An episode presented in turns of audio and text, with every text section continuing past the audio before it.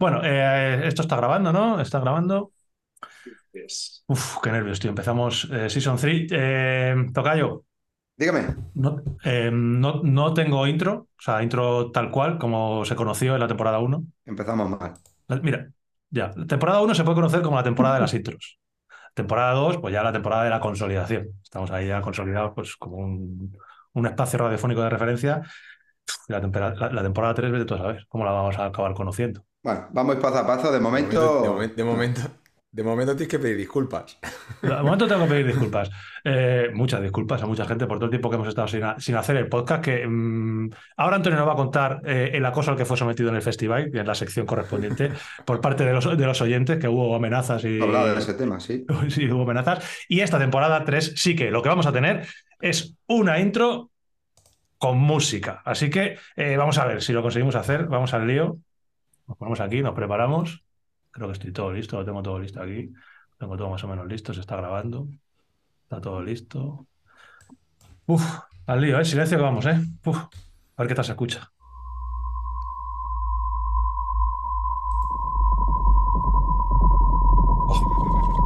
Ojo, ojo. Los caballos. Vienen los caballos.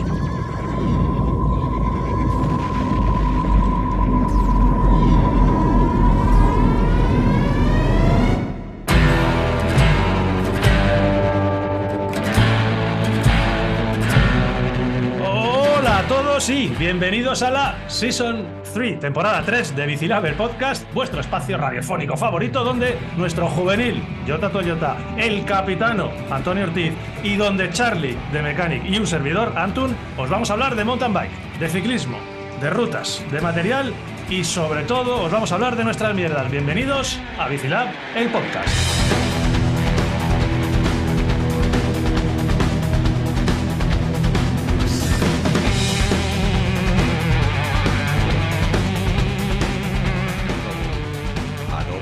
¿Se ha escuchado? Tocayo, tío. Tocayo, tío. Tengo que decirte antes de empezar. Sí. Eres un sobrao, pero en realidad es que eres el puto amo. Eres- Eres bueno, cabrón. Eh, Eres bueno. Espérate que te cuente la historia. Eh, esta canción, no sé si sabéis Ya cuál es. no te le puede dar, no te, te puede dar vidilla. ya te- No, no- no sé si sa- sabéis cuál es, ¿la conocéis?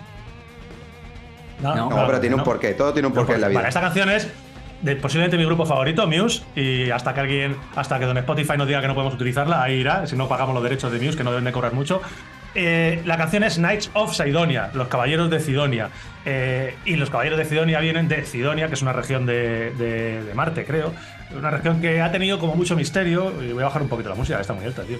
Que ha tenido como mucho misterio. eh, la NASA está investigando, se han visto como caras. Un poquito ha ido rollo donde Iker Jiménez seguro que le encantaría meter mano.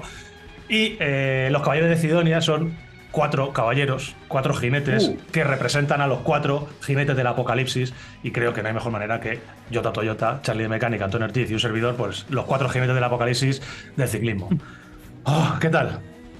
No te acabe. Te ha quedado bien, ¿no? Pues me, ha dejado, pues me ha dejado sin palabras, porque la explicación que has dado me cago Ah. Dios. A ver, la explicación la he tenido que buscar luego, me la he inventado. No, mentira, verdad, verdad. Pero es que la canción me gusta mucho, es una de mis canciones favoritas. Y nada, la vamos a meter, la vamos a utilizar hasta que ya no podamos utilizarla.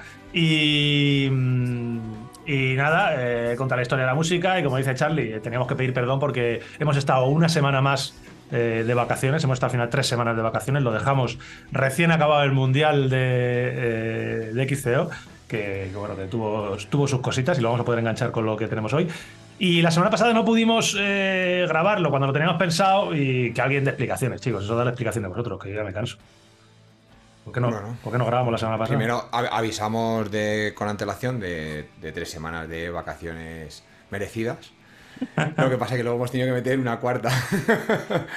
una cuarta extra porque, bueno, el motivo claro, claramente fue que queríamos empezar la temporada, la tercera temporada, pues en condiciones y debíamos estar los cuatro. Eso era innegociable. bueno, pues eh, al final, pues si un día no podía uno, otro día no podía otro, se cuadraron ahí dos días que, que no, que no pudo ser, así que hemos esperado una semanita más para, para estar aquí todos. Y hoy, Ya estamos aquí. estamos grabando martes y todavía no sabemos cuándo estéis escuchando esto, porque en principio esto se va a escuchar miércoles, pero no descartamos ninguno que eh, lo publiquemos hoy martes. Bueno, es un poco, un poco lío. Ahora, le- ahora le daremos una vuelta a nosotros, pero ya, lo- ya veréis cuando lo escucháis. Y bueno, pues eh, Antonio luego nos hablará qué tal le ha ido Festival, pero en relación al podcast y a nuestra ausencia, ¿se te ha, se te ha, fe- se te afeó el otro día la actitud del podcast o qué, Antún? Eh, de Tocayo? ¿Se te afeó? La actitud del podcast, de- por no de- haberse hecho. Claro, eso es. ¿Qué qué se te decía? Bueno, a ver, en estos casos lo primero decir, como habéis dicho, pedir perdón, más vale pedir perdón que pedir permiso, ¿no? Eso es, es lo que dicen muchas veces. Entonces nosotros pedimos perdón sin pedir permiso y, Muchas y veces. quedamos ¿eh? bien. Eso es. Y luego que las cosas buenas se hacen esperar. Entonces, después de, de haber tenido que hacer casi un parón obligatorio por circunstancias, porque al final el verano eso es lo que lleva, ¿no? De tener muchas relaciones sociales y muchos compromisos. Y, poder quedar dos personas es difícil, poder quedar cuatro es todavía más difícil. Lo duplica o lo cuatriplica. Con lo cual, bueno, yo creo que por fin estamos aquí. Creo que vamos a empezar una temporada con muchas ganas y mucha ilusión no por nosotros cuatro, sino porque al final es lo que estamos percibiendo de toda esa eh, audiencia que nos ven en persona, porque al final muchas veces lo que digo, ¿no? Escribir y dejar una nota es muy fácil, porque desde, la, desde detrás de la pantalla se escribe, se dice muchas cosas, pero el cuerpo a cuerpo es el que realmente yo creo que se pone el termómetro. Ahí está. la- Ese es el, termómetro- ese es el situación. termómetro bueno, Tocayo. Y, y el termómetro se ha ido poniendo durante todo el año y en festival ahora contaremos, ¿no? Pero hemos tenido muchas, muchas y buenas. Sí. Entonces creo que la espera ha sido buena y, y con este inicio que ha hecho aquí el Tocayo, que es un puto genio. Nada, y lo que, lo que queda. Eh, es que siempre tiene un porqué, siempre sabes, Siempre hay algo. creatividad Siempre hay algo. y, y- y- no se lo inventa, pero, pero No, no, bueno, no, no, no, bueno. no me lo invento. Que bueno, pues ya os hemos contado un poquito, os hemos dado las explicaciones, más que pedir disculpas, era dar las explicaciones de por qué hemos tardado tanto. Eh, también hay, hay que decir, y ahí creo que coincidimos los cuatro, que teníamos unas ganas tremendas de, de poder dedicarle este espacio semanal, que es el espacio que tenemos para hablar entre nosotros. Que el otro día, no sé si el tocayo me decía, me ha dicho Álvaro, no sé quién, dice, ¿qué pasa? ¿Que vosotros no habláis entre vosotros? Y, y es que hablamos aquí en el podcast y no nos da tiempo a mucho más, ¿eh? o sea, Es, no. es Sí, porque, sí, porque me contaba cosas de Álvaro para que la gente diga por qué es esto y Álvaro es uno de los responsables de marketing. Sí. Y, y decía, ¿pero no te contado Antonio? Digo, ¿no habláis o qué? Digo, pues a veces no tanto como nos gustaría, pero Sí, hablamos poco, hablamos poco. guardamos. Así que bueno, tenemos ganas de eso, de tener este ratito nosotros, que estamos aquí nuestra horita, horita y media, dos horas, o lo que, va- o lo que surja. Y, y nada, empezar. eh, esta temporada tenemos novedades, queremos hacer cositas nuevas que ya iréis viendo. Vamos a meter una sección nueva, eh, que va a ser eh, en el Instagram, hoy os hemos mandado un consultorio eh, con preguntas del oyente, que ahora veremos si nos inventamos o no la- el nombre, a ver si a alguien se le ocurre algún nombre bueno, bueno, y si no, pues lo dejamos así. En el cual básicamente lo que queremos es que eh, nos mandéis preguntas y de manera rápida, como cuando hacemos el consultorio de Tala, que os contestaremos una pregunta a cada uno de nosotros y tiraremos con ella. Eh, para empezar, eh, compis, empezamos con la sección típica de las novedades y las noticias y todo ese rollo, ¿Yotis o qué? Sí, sí, sí. ¿Estás a- Yo creo que sí. sí? Vamos a empezar por ahí. Pues una sección de la de toda la vida en la cual os contamos cómo va. Eh, Yoti, cuando quieras. Las noticias.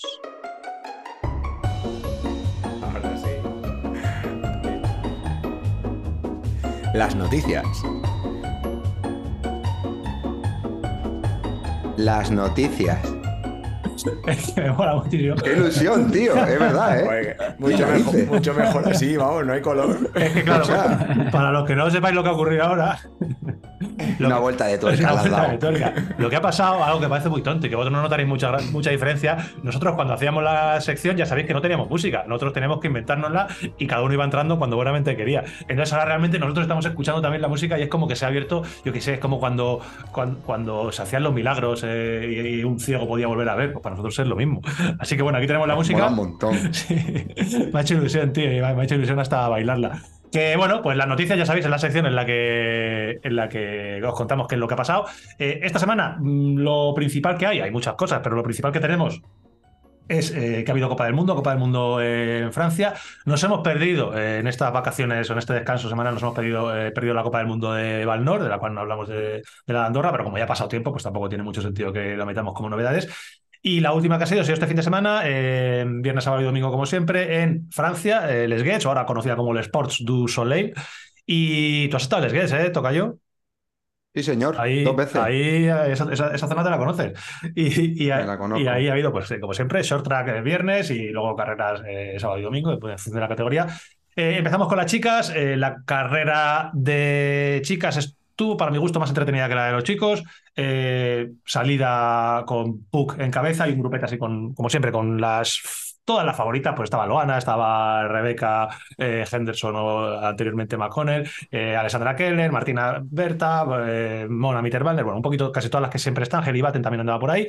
Las primeras vueltas, Puck Peterse, que ha sido la gran dominante de, de la primera parte de la Copa del Mundo, hasta el Mundial prácticamente, pues eh, parecía que iba a volver a poner eh, su marcheta y a, y a dominar y, y se quedó prácticamente sola, siguiéndola muy de cerquita, eh, Heidi Batten, que sé que llegó a ir con ella, y persiguiendo por detrás, eh, la, la que siempre persigue, eh, Mona Mitterbanner, la chica, la, la ciclista favorita de, de Charlie, que tiene que estar contento. Sí, que no. Y Es la favorita de Bicilao. es la favorita de bici, la verdad es que sí, es la favorita. Y Bueno, bueno, bueno, No. que, hable, que hable por ti, ¿eh? No, pero lo, digo, ¿Ana? lo digo- sí, Yo sé por lo qué lo digo, digo. Lo digo porque, porque nuestros amigos de, de la Peña en la Floja Sí, sí. eh, ya han. Ya estamos, han- el primer capítulo metiéndole aquí cuña Escucha, publicitaria. escucha, Unos escucha. colegas, ya está, Escucha, colegas. escucha, déjame terminar. ver, ya estamos. Ya nos han metido con calzador que Mona es nuestra corredora favorita. Y la de ¿sabes? Ah, vale, vale. Claro, y entonces por eso lo digo, Sí, pero Ah, a lo mejor, justificado, a lo mejor justificado. tienen que hablar, tienen que hablar por ellos, Eso ¿sabes? es.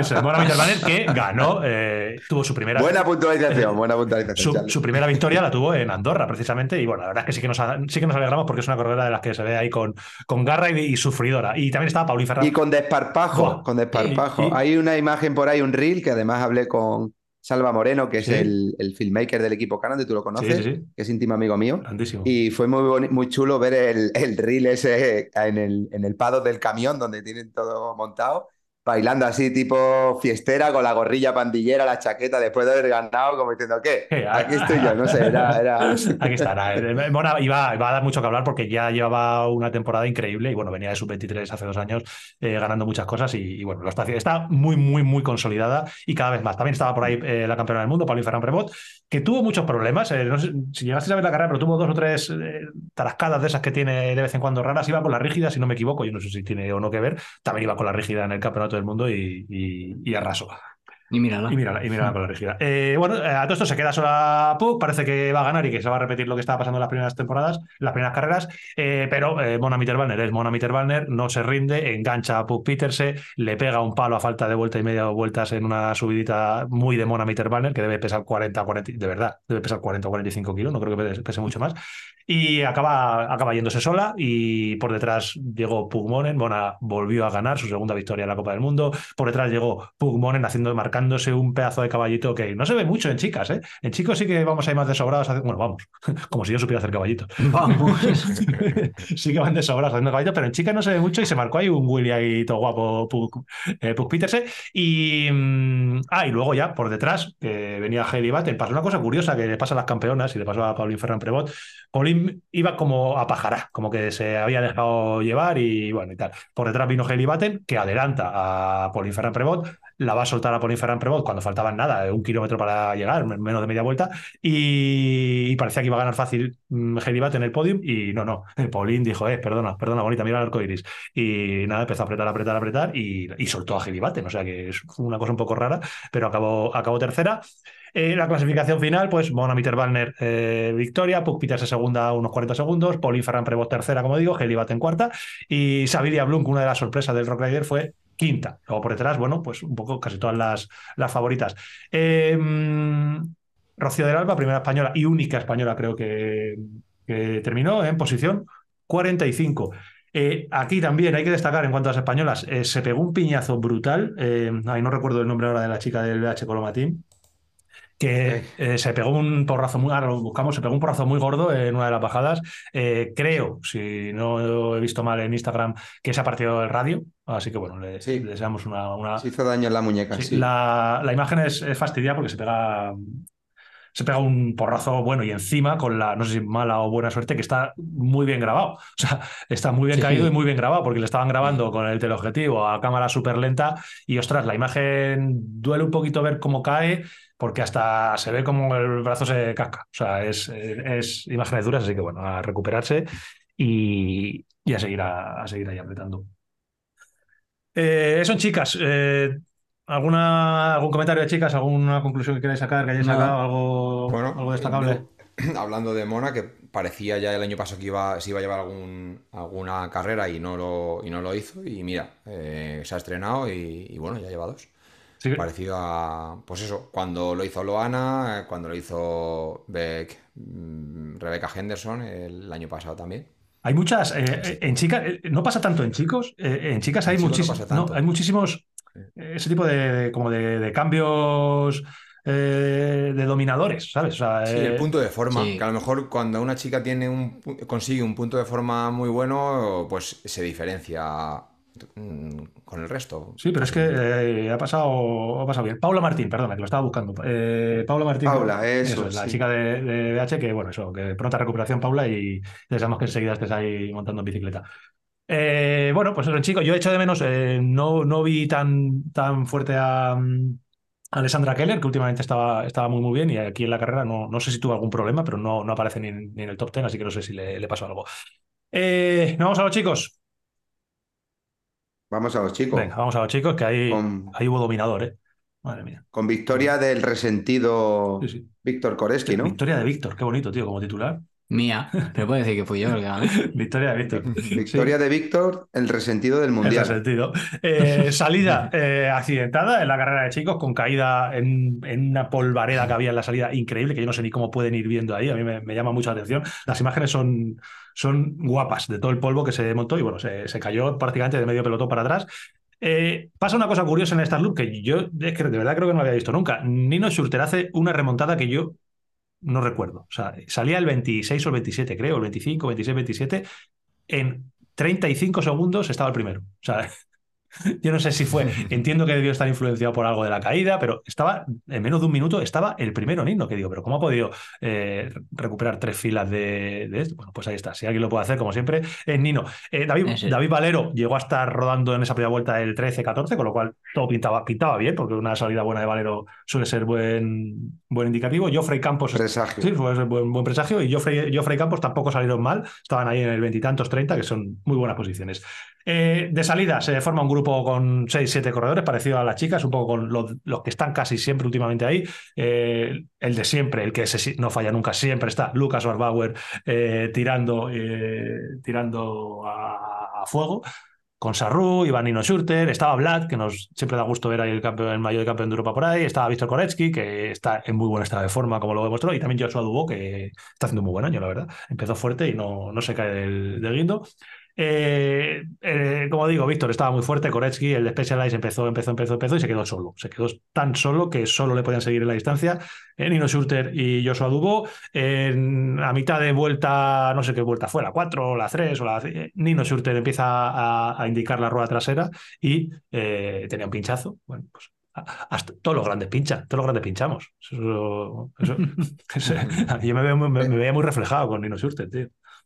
Aparte que cuando, cuando, por muy bueno que sea, cuando tienes que arriesgar, tienes posibilidad de pinchar. Es lo que te pasa a ti. Pues eso es, que te claro, pasa es, que eh, cuando vas al límite las cosas, Gente no lo las cosas pasan, claro. Cuando vosotros que vais ahí tranquilos y eso, pues os podéis permitir... eh, Cuando vas a asegurar, eso cuando vas a asegurar, no sueles pinchar. pero bueno, los que vamos a... Cuando vas a jugártela, Los que jugamos fuerte, tío, los que jugamos fuerte tenemos esto, y Nino y yo tenemos muchas cosas llama común. jugar a ganar. Jugamos, jugar a, a ganar. jugamos a ganar siempre. Cambia muy rápido, como siempre. La verdad es que hacen los cambios de. Pero claro, cambiar muy rápido es palmar 30 segundos.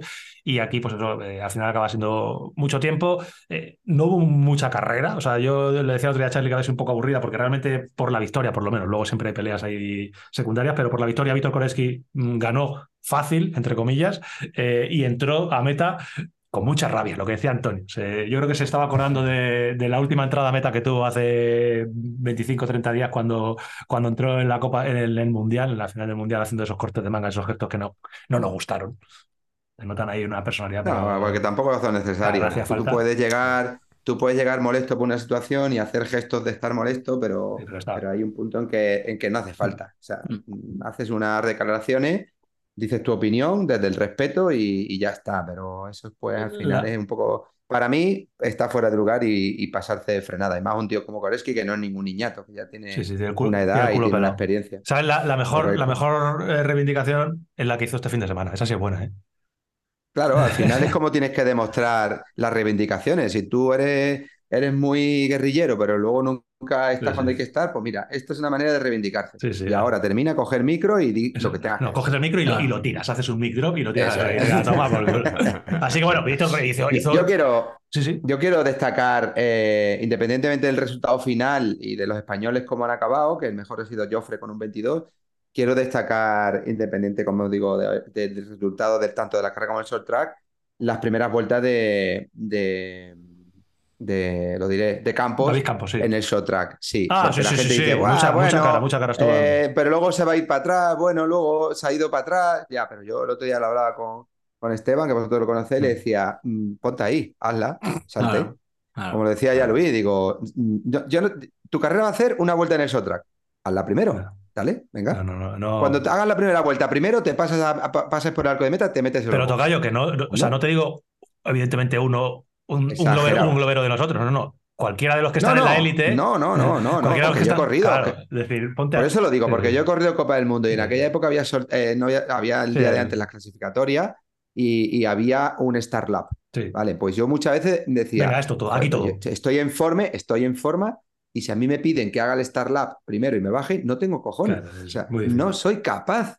O sea, lo que hizo Campos el otro día es de tener ya un nivel muy alto, independientemente de que luego se viniera para atrás y acabara al 20 y algo. Sí, sí, bueno. Pero hay que tener, hay que tener muchas cualidades y estar muy bien para poder que, estar ahí eh, cuatro, cinco, no, nos, no olvidemos que David Campos Destacable. eh, ha debutado este año en élite. O sea, que David Campos no nos creamos. y está haciendo, y está, está haciendo de los sub-23 de los mejores. en la categoría élite, si no el mejor Sí, de los yo mejores. Creo que sí, entre algún problema Sí, que está teniendo eh, el chileno. pues Yo, yo le, est- yo estoy viendo mejor que a Martín. Claro, la Martín verdad. por está ejemplo. teniendo Yo le problemas. estoy viendo más, más regular. Está, durante toda la temporada le he estado viendo bien. Y creo que ha llegado a esta última parte de la temporada. Yo creo que llega a un estado de forma muy, muy bueno. Lo está demostrando. O Sí, sea, que, siempre- que de ahí no, de, de ese puesto no, no suele bajar, que al final está en torno al 20-30. No suele bajar de, de ahí. Incluso mm, va remontando poquito a poco. Sí, a O ver, eh, esta, eh, esta semana, en cuanto a los españoles, Jofra Cuye fue el 22, eh, David Valero, eh, un, ya lo ha dicho él, decepcionante para el 46 posición, porque él sabe y todos sabemos que tiene nivel para mucho más. David Campos 53 y Pablo 54, ¿vale? O sea, que acabaron, al final acabaron en el 50 y tantos. Eh, lo que hizo fue muy, muy buena carrera en el, en el short track. En la clasificación general, que no lo ha acabado, era Víctor Colegio ganó, Nino Schurter segundo y un Joshua Dubó que eh, iba segundo, fue segundo durante gran parte de la carrera, a falta de media vuelta también reventó y para bien, bueno, para bien nuestro, porque sabemos que es uno de nuestros favoritos, Vlad pudo meterse en un tercer puesto que tiene muchísimo, muchísimo valor, casi, casi eh, entrando de la mano con, con Nino Schurter, así que bueno, Vlad Dascalu tercero, Además, de- adem- además que Blas- Blas Dascalu, aunque veamos la bandera ya en las clasificaciones de Rumanía. de Rumanía, es nuestro. Claro. Blas es, es español. No, eh, él, español. eh, él sabe que es, eh, él, sabe, él lo tiene muy claro, que, es ru- que es rumano y corre por Rumanía, pero evidentemente ha hecho toda la carrera aquí. eh, hablas con él y es eh, habla perfectamente español. Entonces, bueno, siempre alegra eh, que haga esos- Sí. esas posiciones y que, bueno, que es el campeón de Europa, ojito con él. Marcel Guerrini cuarto, Joshua Dubo quinto. Schwarzmans, Griot, Chink y Matías Flukiger eh, finaliza el top ten junto, bueno, Joel Roth, que fue décimo. Los españoles ya lo he comentado por ahí. Y, y esto ha sido todo eh, en, en cuanto al fin de semana de la Copa del Mundo de XCO. ¿Qué conclusiones sacáis? ¿Qué veis? ¿Qué cositas os pasan por la estoy cabeza? mirando, estoy mirando ahora mismo la clasificación general Sí. y es que miras eh, del 40 para, en ¿sabes? Hasta el 40 en el, en el top 40 de esta carrera y es que casi cualquiera podía haber estado en el podium No, en, sí. en no- te, no- carrera. no te sorprendería, Es ¿no? que- es un nombre, ese Es que, nombre sí, verle ahí. es que es increíble. Estoy viendo, por ejemplo, aquí eh, Caros del 26, Claro. Braidot del 35. O sea, que son gente Sí, sí, que, que está en el están, top 10 eh, habitualmente. Eh, Lars Foster el 40, ¿sabes? Entonces, por eso es eh, a mí lo que me llama la atención es eso, cómo, cómo puedes estar en una carrera pudiendo hacer eso, hacer un top 10 y en otra, eh, pues cualquier mínima cosa y estás en el 40. Ah, sí, pues, es- Pues, eh, Charlie, es fácil. Eh, antiguamente en las Copas del Mundo, entre el primer corredor y el segundo corredor, había a veces minutos. Y entre el primero y el 25, que era un puestazo, pues había muchos minutos. Sí. Y ahora todo está muy en un pañuelo. Sí. Y al final Sí, son todos muy buenos, unos más Eso buenos que otros y están siempre ahí. Y otros pues tienen que pelear por buscar su punto de forma durante la temporada.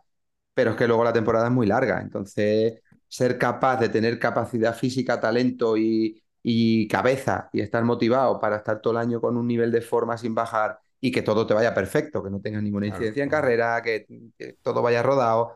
Es que de, de- estar un día en forma y hacer el 10, al otro el Que mira, 35, to- estando en forma. Tocayo, mira- es mira- fácil. Lo, lo hemos, lo hemos dicho muchas veces, pero es que es, es impresionante. Es Muy que, difícil. mira, Lo de- mira- por ejemplo, lo de, lo de Nino Schurter, y ya, Ya, para terminar claro. con esto, lo de Nino Eso es. Lo que la gente tiene que valorar, que no es solo es. los mundiales que ha ganado, sino que siempre, siempre, siempre, siempre está más adelante, más atrás en el podio, más adelante, más atrás ganando, más adelante, más atrás en el podio. Es, es Eso es dificilísimo, imposible. O sea, es Sí. Nino Schurter y el resto de corredores. Mm. Ya está. Hay un corredor, mira, que eh, siempre, yo siempre lleva un año, un par de años que es- también suele estar siempre, siempre ahí.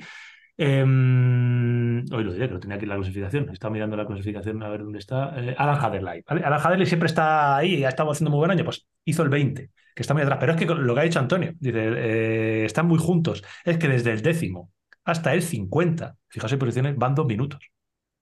Claro. Claro.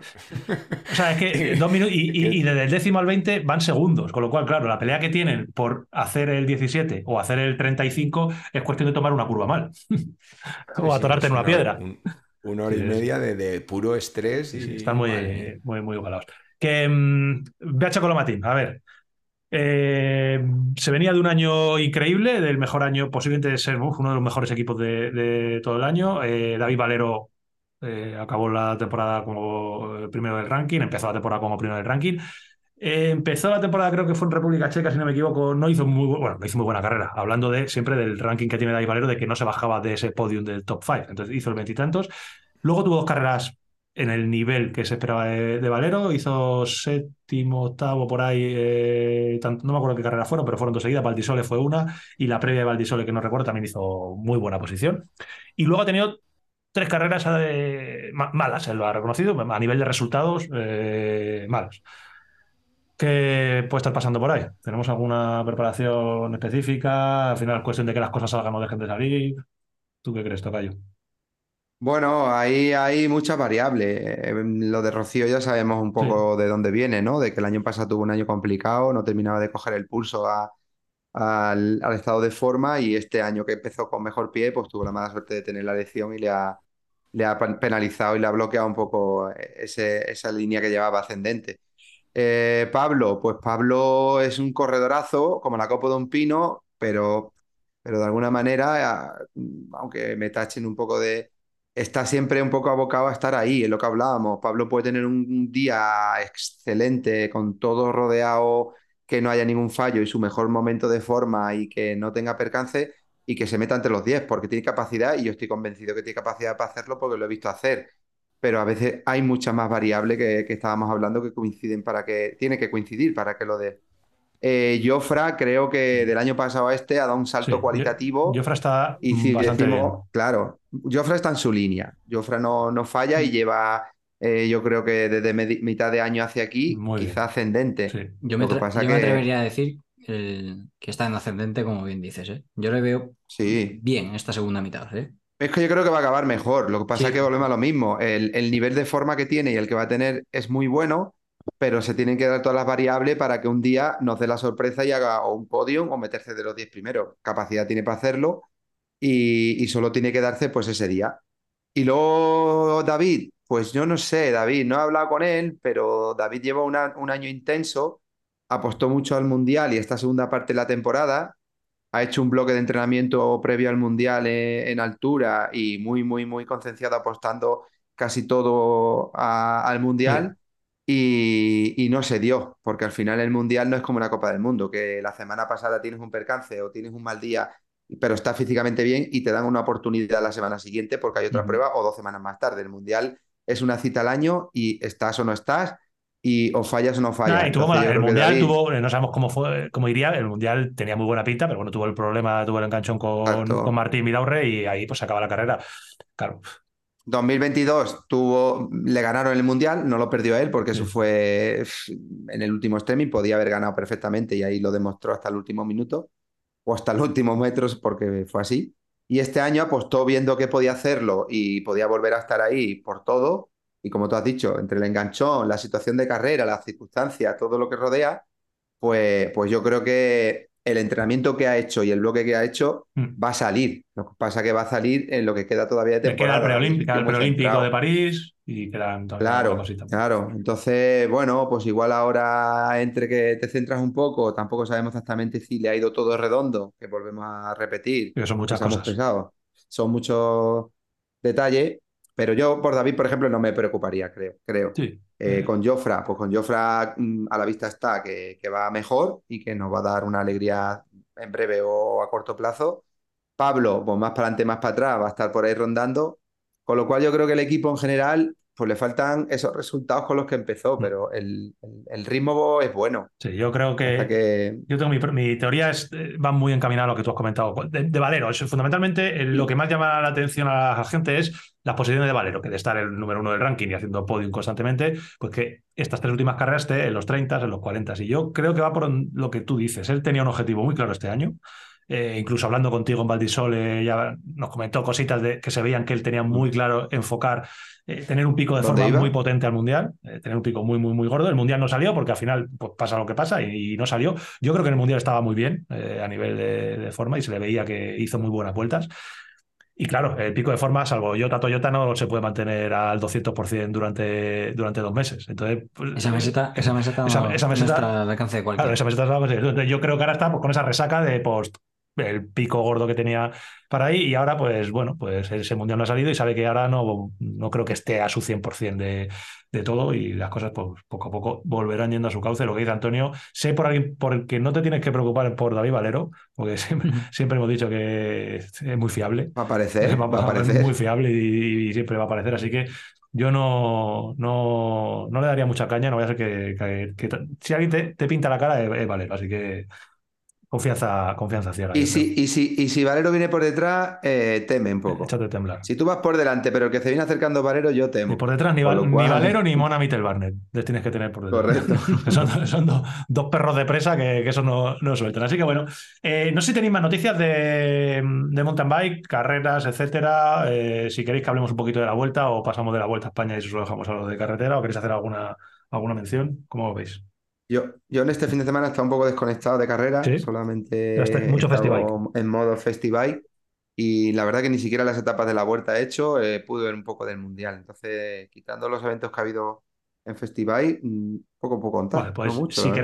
queréis, de carretera, para que no se nos alargue mucho, yo, yo de la vuelta, básicamente, imagino que todos estáis viendo la vuelta, sabéis más o menos cómo está, y es una carrera que hemos tenido muchas expectativas con ella, porque yo creo que la- a nivel de nombres, una participación increíble con eh, Villegas, Roglic, Renko Benepul, los españoles, o sea, realmente está, prácticamente estaban todos, salvo Tadej Pogačar, y, y se ha quedado muy complicada.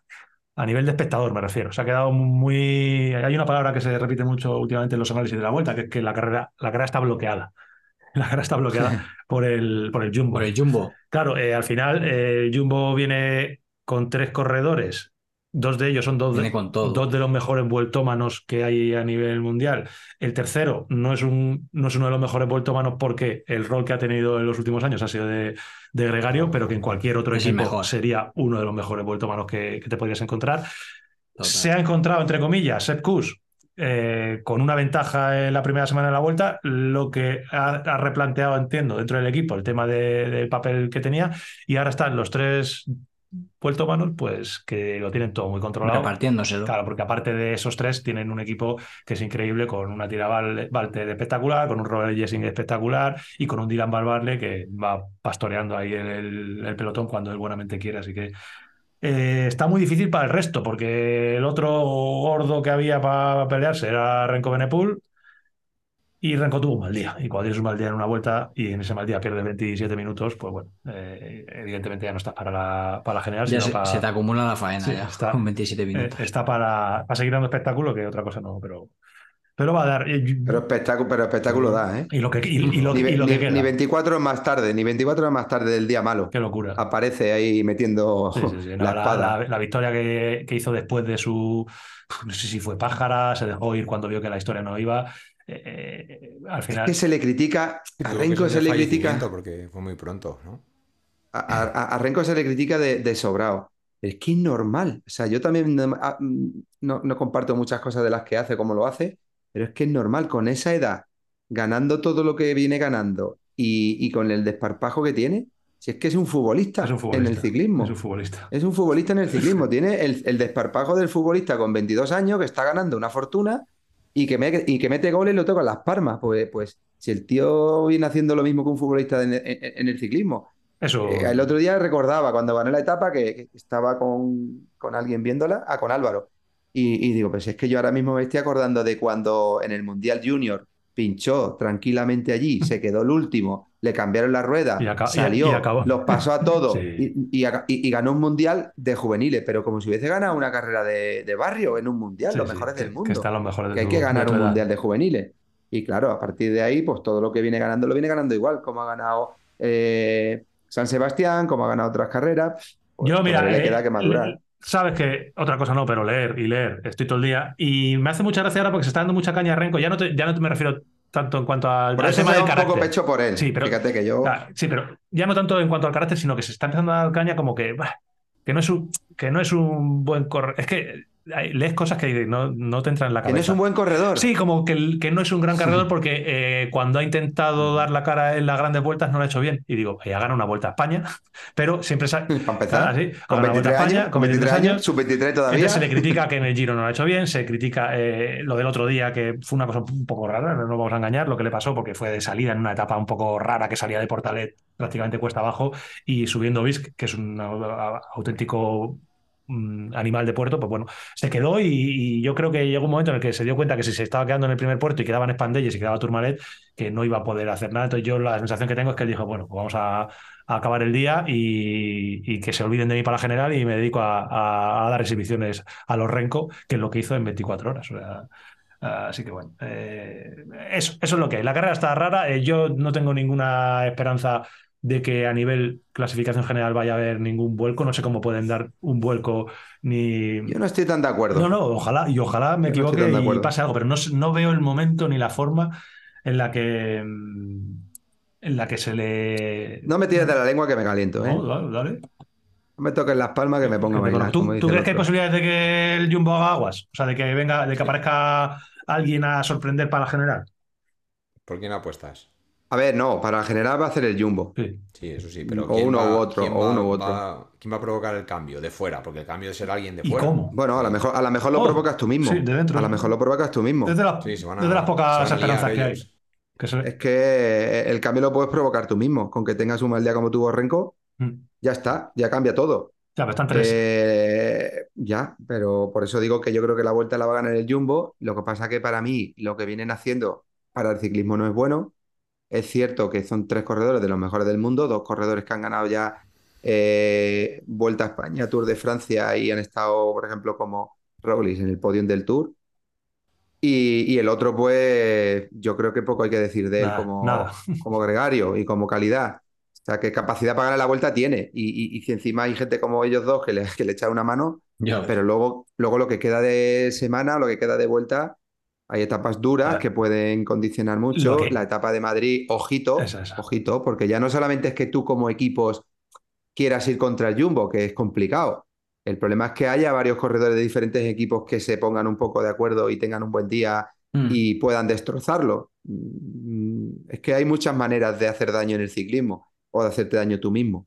La, Entonces, la- un- una, yo creo que... una cosa que a mí me, me genera un poquito de, de duda. A mí, a mí, Sí. para rematar esto, perdona, Dale, dale. lo que no me gustaría, desde luego, es ver a tres corredores del Jumbo en el podio de la Vuelta a España. Eso Eso no- no, me gustaría, Eso- porque parte de que yo creo que no es bueno para el ciclismo, eh, por muchos motivos, a nivel de imagen, No, para otras marcas, para otras, no, y para otras marcas que están metiendo mucho dinero, ¿vale? Me dirán, ya, pero es que son los mejores corredores, es que están ahí, es que sí, sí hay muchos argumentos.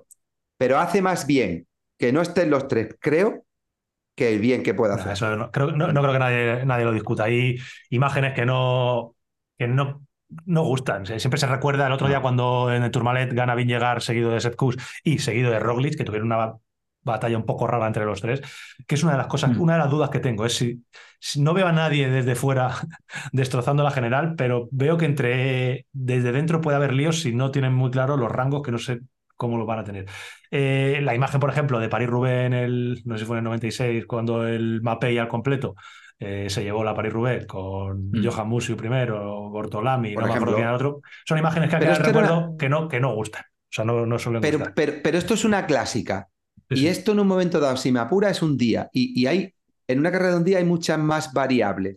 ¿Me explico? Sí. Tú ahora al final tienes un equipo enfocado a clásicas, tienes corredores de ese nivel, eh, hay un corte, eh, se andan listos, son corredores con, con olfato y, y- y entran, pues puede pasar. En un día. 21 días. Pe- Pero, claro, pero hacerlo en 21 días, que, que todo vaya redondo, que nadie falle, que todo tal, que, que yo tenga la autoridad y no solo yo, sino todo el equipo y que estemos tres ahí. Esto no es lo mismo, No. no- ni parecido. No Parecido. creéis, ¿cómo, cómo creéis eh, cada uno de vosotros que van a actuar en el, en el Jumbo en cuanto al favorito? ¿Van a respetar a Kuss? Eh, ¿Van a ir jugándosela al que primer ataque y el otro no le relee? Porque el otro día en Tourmalet pasa una cosa curiosa. O sea, en Tourmalet el otro día eh, el primero en atacar fue Jonas Vingegaard y no sé, lo- a ver, el, el manual teórico del ciclismo te dice que si tienes al compañero delante, pues que no ataques tú, ¿no? Que le respetes. Que no ataques tú. Eh, eh, realmente Sepp Kuss cuando vio, yo creo que le entró el picorcito de decir, madre mía, que se me va este y para una puta vuelta que voy a ganar, eh, no puedo. Entonces cogió y Sepp Kuss arrancó como un auténtico Sputnik. O sea que si no le para Sí. un, un espectador que había ahí, se pega un salto cuando corona el Tourmalet de la velocidad a la que arrancó. Y detrás de, de Sepp Kuss ataca Primo Roglic. O sea que, los tres fueron y al final le quitan treinta y tantos segundos a Vingegaard que tenía de ventaja en Tourmalet. Eh, que es un poquito la duda que tengo yo de si desde dentro no van a liar la parda. No sé si puede pasar. O va a haber alguien ahí con, con voz y voto que diga, eh, amigos, ¿qué creéis que van a pasar? Yo, yo sinceramente creo que van a ir un poco así, ¿eh? No sé por qué me da que, que según vayan viendo, yo creo que en este momento le- les da igual uno, uno al otro, tienen a los tres y creo que será así. No creo que a lo mejor sea lo mejor, pero bueno, eh, a nivel de espectáculo yo creo que por lo menos no lo pasaremos bien viendo a ver qué es lo que pasa, esa, esa duda y no sé. Yo estoy, yo estoy con Jota. El objetivo del equipo es ganar la vuelta, Sí. principalmente, ganarla con quien sea. Les da igual uno que otro seguramente, no lo sé, ¿eh? No estoy ahí dentro. No, no, claro, claro. Pero, son todas pero especula- el objetivo de la especulaciones. vuelta, el objetivo del equipo es ganar la vuelta. Y, y el hecho de que puedan en un momento dado, si se no falla, estar con él y arroparle y, y mimarlo, o por lo menos no, no ponerle la zancadilla para que gane él, va a depender también mucho de la relación que tengan ellos dentro del equipo. Mm. Al final, Sí, sí, exactamente. En relación personal te refieres, ¿no? De- Claro, al final la relación personal también, si tú tienes un gregario que aunque cobre como gregario y haga su trabajo, eh, ha estado contigo y ha estado contigo para que tú ganes y no ha mostrado en ningún momento de hacer otra cosa que, que apoyar tu victoria, pues a lo mejor yo, si tengo buena relación con él, digo, bueno, pues ya vendrá otra oportunidad, yo he tenido las mías y esta no se la va a presentar tan fácil. Pero es que, tío, los, Eh, ya sabes tú que los deportistas profesionales son, en general, ¿eh? hay de todo, claro, al final son personas y cada uno es el uno. Pero es que estará diciendo Primo Roglic, pero ¿cómo le voy a dejar yo ganar una vuelta a este? O Jonas Vingegaard, que debe ser un animal, y dice. ¿cómo le voy a dejar yo ganar una vuelta a España? Primo Roglic, que lleva tres o cuatro y no se las ha ganado ya, que pues es que quiero la cuarta o quiero la quinta. Y, y sí, Ya, es muy amigo. Uf, ahí tienen, eh, tienen un chochazo bueno, no, no sé.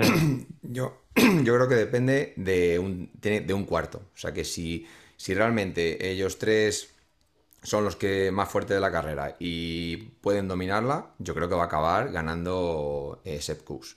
Pero si hay un cuarto, porque ellos, yo lo que creo es, tienen que ir a ganar la etapa. Entonces va a saltar alguno. Roglic o Vingar van a ir a, a una victoria de etapa que acabe en alto. Si hay un cuarto que está fuerte, yo que sé, Ayuso, eh, Enric Mas, ojalá, pues que, que realmente se vaya y quiera romper, pues ahí sí que pueden provocar un desfallecimiento de ese y que ya tengan que ponerse por delante de, pues o Vingegaard o Roglic o el, o el que sea.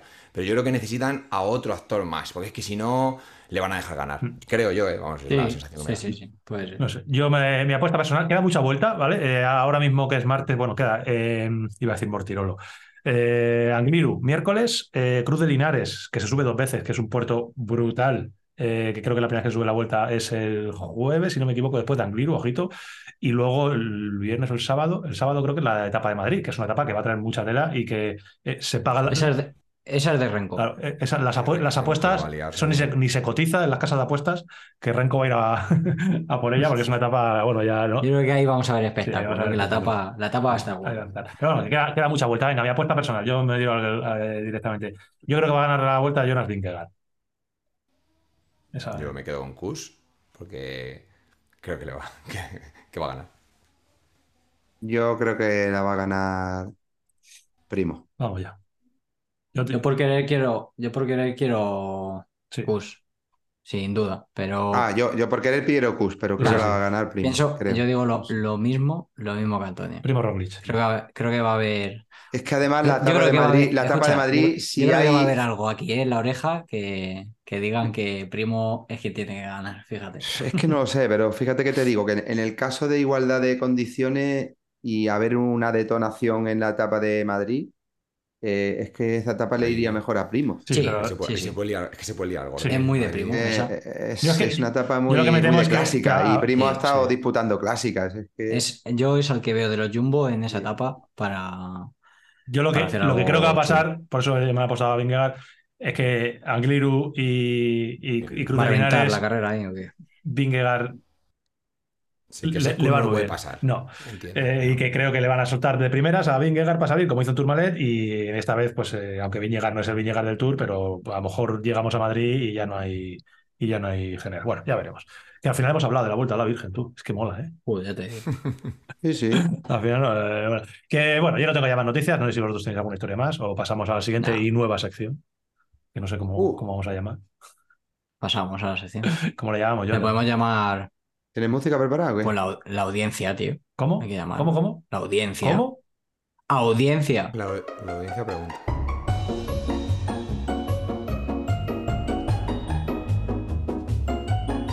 Vale, vamos a. Charlie, ¿no has entrado? Claro, yo estoy Ay, esperando. coño. Joder. Venga, repetimos, Venga. repetimos. Dale otra vez, dale otra vez. Ah, dale otra vez. Venga, venga. Ahora, ¿no? Sí. Venga. Venga. La audiencia.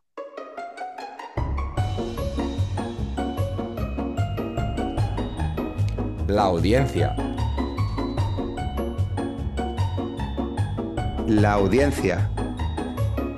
Ahí estamos, la audiencia pregunta, ahora, Ahora. sí, a la segunda sí, que nos ha dejado Charlie ahí, tío. Para que, vea- para que vean que, que esto no es un directo. Nos hemos quedado ahí como diciendo bailando, yo bailando, el otro igual, ahí Charlie, el tocayo Charlie quitándose que está pensando en la bici que esta mañana estaba- deja en el taller por acabar, que no sé qué. Él estaba a sus temillas, ¿sabes? Que Charlie estaba ahí. Bueno, esta sección, Que si, llegará, que si llegará el repuesto de Shimano va a poder cambiar no sé qué. siempre, siempre hay algo que, que hacer. Que mm, esta sección, básicamente lo que es, es, bueno, eh, da lo que promete. Nosotros os ponemos un box en Instagram para que lancéis preguntas y nosotros luego hacemos una selección para que cada uno de los cuatro pues contestemos de manera más o menos rápida a lo consultorio eh, lo que nos habéis preguntado. Podéis preguntar de lo que, de lo que buenamente queráis, que ya nos encargaremos nosotros de seleccionar lo que, lo que queramos. Eh, Yotis, ¿te apetece eh, escupir las preguntas por ahí alguno? Sí, yo he hecho ahí Tu selección. una selección de, de unas pocas para cada uno de vosotros. He cogido, Vale. he cogido una para cada uno de vosotros. Vale, pues había, muchas chulas, pero hay que elegir. Entonces ya, como vamos a tener la sección todas las semanas, pues ya iremos viendo. Yo voy a coger una para ti también al final. Ah, Venga. venga, vale, vale. Bueno, es que ya sé la que has escogido, tío. No, Ya lo verás. Bueno. Luego te diré si es esa o no. Bueno, empiezo por Antonio, Antonio Ortiz. sí. A ver, a ver qué nos, qué nos puede contar o qué opina él de entrenar en carretera con la MTB.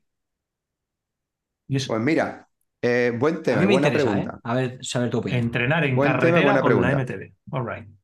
Sí, eh, hoy, hoy precisamente he estado con, con Luis Ángel Mate, que además por circunstancias hace tiempo que no coincidíamos. Y Tenía, la- tenía las pastillitas nuevas, sí.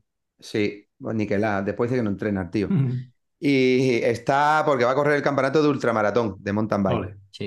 Entonces está desde, yo qué sé, lleva ya cuántos días solo bici de montaña. Y veníamos, y precisamente como me ha dicho el recorrido que iba a hacer, y yo quería probar unas ruedas nuevas que he montado la bici de gravel, pues le he dicho, mira, yo voy con la de gravel y para el recorrido que tienes pensado creo que voy a ir bien. En un momento dado puedes ir tú más sobrado y yo menos, pero casi total bien. Bueno, el caso es que veníamos de vuelta y me dice esto, al hilo de la pregunta de este, de este eh, seguidor.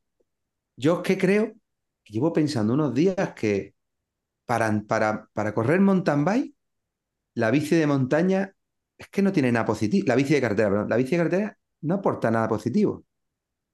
Yo entrenaría siempre con la bici de montaña. Toma ya. Y le digo, y le digo, pues yo discrepo. Y me dice, sí, digo, sí. Y te voy a decir mis dos motivos por los que yo discrepo. Tienes mucha razón, le he dicho. Digo, de hecho, Pablo Rodríguez entrena muchísimo en carretera con la bici de montaña, porque Mm. él lo que quería darme a entender que haría el entrenamiento de carretera con la bici de montaña, ¿no? Y le digo, mira, la primera porque al final, por mucho que tú quieras, por desarrollos, por peso, por posición, por muchas cosas, la bici de montaña en una ruta larga te fatiga más.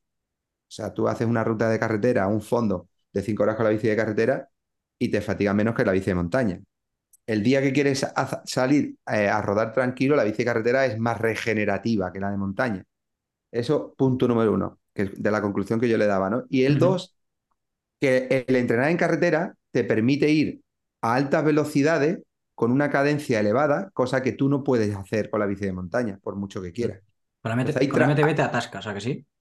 Y te atascas y no, y no consigues llevar un ritmo estable tanto tiempo a una cadencia tan elevada. Tú puedes coger una cadencia elevada en un puerto y marcarte un ritmo, pero normalmente ni los desarrollos son los mismos, ni las velocidades que alcanzas con la bici cartera son las mismas. Entonces, si tú haces un transmoto para ir a un ritmo alto, con una cadencia alta y que te vayan sacando de punto para mejorar el estado de forma, eh, si sales con la bici de montaña, eh, está pasando un poco que lo que harías con el transmoto, con la bici de carretera. Tú puedes hacer una serie en llano, como le he dicho a él, digo, yo hago series contigo que voy a rueda tuya, que tú vas a 300, 310 y yo voy detrás tuya a, 280, a 270 y yo voy a 110 de revoluciones a 50 por hora. Hmm. Digo, ¿cuándo hago yo ese trabajo en, montaña, con la bici de montaña? No lo puedo hacer. Y dice, hostia, pues ahí tienes razón. Y luego realmente que no tiene nada que ver con lo que es la preparación, pero para la mayoría de los mortales, no el que forma parte de un equipo profesional, porque eso le da igual, pero para la mayoría de los mortales es cierto que si tú montas en bici 365 días al año con la de montaña, el desgaste de la bici montaña es mayor. Al final la bici de carretera también te permite darle un poco más de vida a la bici de montaña. Eh, yo digo siempre que la bici en montaña gasta pastillas de freno cubiertas y si me apuras un poco, pues la cadena. Los piñones pequeños, eh, si montan mucho en carretera. Pero si me apura y cambias la cadena con tiempo, Charlie, ni, ni, ni eso en un corto plazo. Lo, puedes Te dura bastante, claro.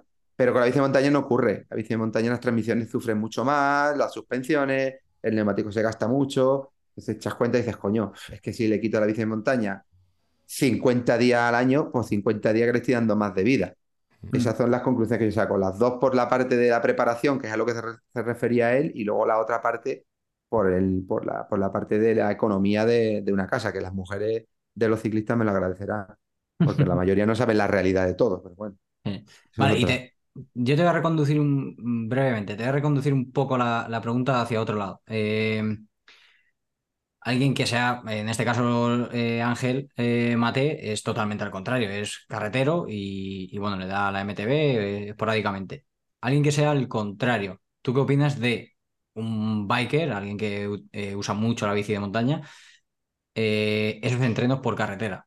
bien. No, no, no, no, no, no. él, hablaba, él cuando me hablaba, me hablaba desde el punto de vista de biker, ¿eh?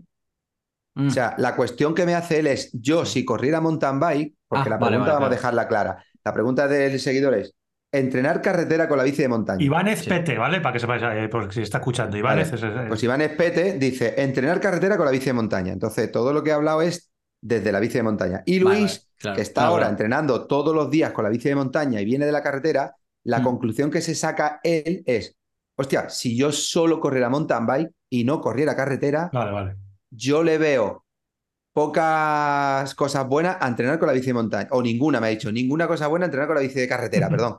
Si corres solo mountain bike. Y yo le he dicho, yo le veo esto. Es cierto que tiene otras muchas buenas, como por ejemplo el que corre solo carretera, entrenar con la bici de montaña es bueno, sí.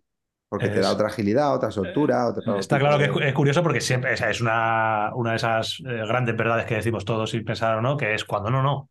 Eh, aunque hagas mountain bike, necesitas una bici de carretera porque para entrenar es obligatorio entrenar en bici de carretera. Pues no la necesita, no la necesita, pero, pero para mí que en el fondo sí que te aporta algo. Para, quien no, la, tenga la bici de carretera, quizá eh, hacer carretera con la bici de montaña le permite pues, hacer entrenos más ordenados, pues eh, hacer series series a unos vatios constantes, bueno, pues... incluso la cadencia que hablaba Antonio, etcétera, etcétera. Pero, es, pero, es diferente. Pero teniendo, la bici de carretera, es mejor usarla de carretera, claro. No, tú tienes que hacer arrancadas cortas, de sprint, de 10, 15 segundos en carretera, y lo puedes hacer con la bici de montaña, pero te vas a hacer a un repecho con un cierto desnivel con la bici de montaña y el desarrollo con el que tú arrastras de salida, arrancar de parado, por ejemplo, no lo arrastras con una bici de montaña nunca. Claro. Tú llevarás un 34, un 36 y si eres un berraco, un 38. Y si me apura y dice, voy a poner un 40 porque entreno con ella en carretera. Ya. Pero cuando tú arrancas con una bici carretera de parado, Claro, no, una serie no, de 15 no es segundos, igual, la arrancas con un igual. 52 Con- o con un es. 53. Hasta que empiezan, a rodar, hasta que empiezan a rodar las piernas, anda que no, anda que no pasa. Claro, y no cruzas la cadena, o sea, hay muchas variables también ahí que hace que no tenga nada que ver esa arrancada. ¿Y estás haciendo el mismo trabajo? Sí. ¿Y seguramente será efectivo? También. Pero es igual, pero no es lo mismo. Vale, venga, para concluir. eh, Antonio, ¿bici de carretera para entrenar eh, si eres rider, sí o no? Solo eso. Sí, claro. Jota, Sí, sí, ¿bici sí. de carretera para entrenar si eres rider, sí o no? A mí la carretera me gusta mucho. ¿Vale? Yo creo que sí, Charlie, necesario. ya has dicho, Es una, es una buena herramienta. Vale, yo- Aunque no sea una tope gama, una eh, estoy con vosotros. Para entrenar, eh, ayuda. Eh, Yotis, siguiente, venga, dispara. Venga, te toca a ti. A mí, venga, vamos, vamos. Que hay un, po- hay un poco de salseo de, de este fin de semana y, y a la gente nos interesa. Si, no me, y a gu- si no me gusta, paso palabra, ¿eh? No, la vas a decir.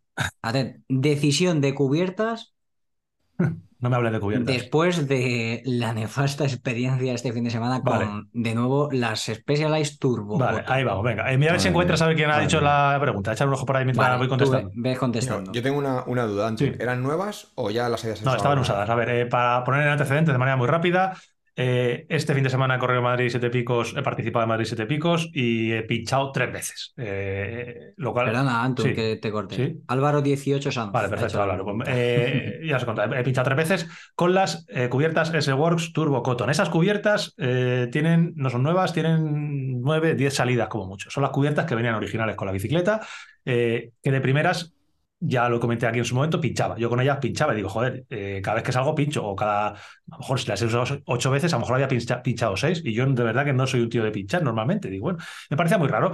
Y las quité porque lo achaqué todo, todo esto está hablado en algún podcast antiguo, lo achaqué todo a que era invierno y que los arcenes están sucios y tal. Bueno, o eh, las quité. Monté el Continental GP5000 y luego monté las eh, famosas Panaracer Gilar, esas que os he hablado muchas veces, las cubiertas japonesas, porque son muy ligeritas y, y para hacer el Dream Build de la bicicleta que queríamos aligerar al, al máximo, las monté. Pensaba que iba a pinchar el primer día, pero he estado saliendo con ellas de manera regular y, no, y me han ido muy bien.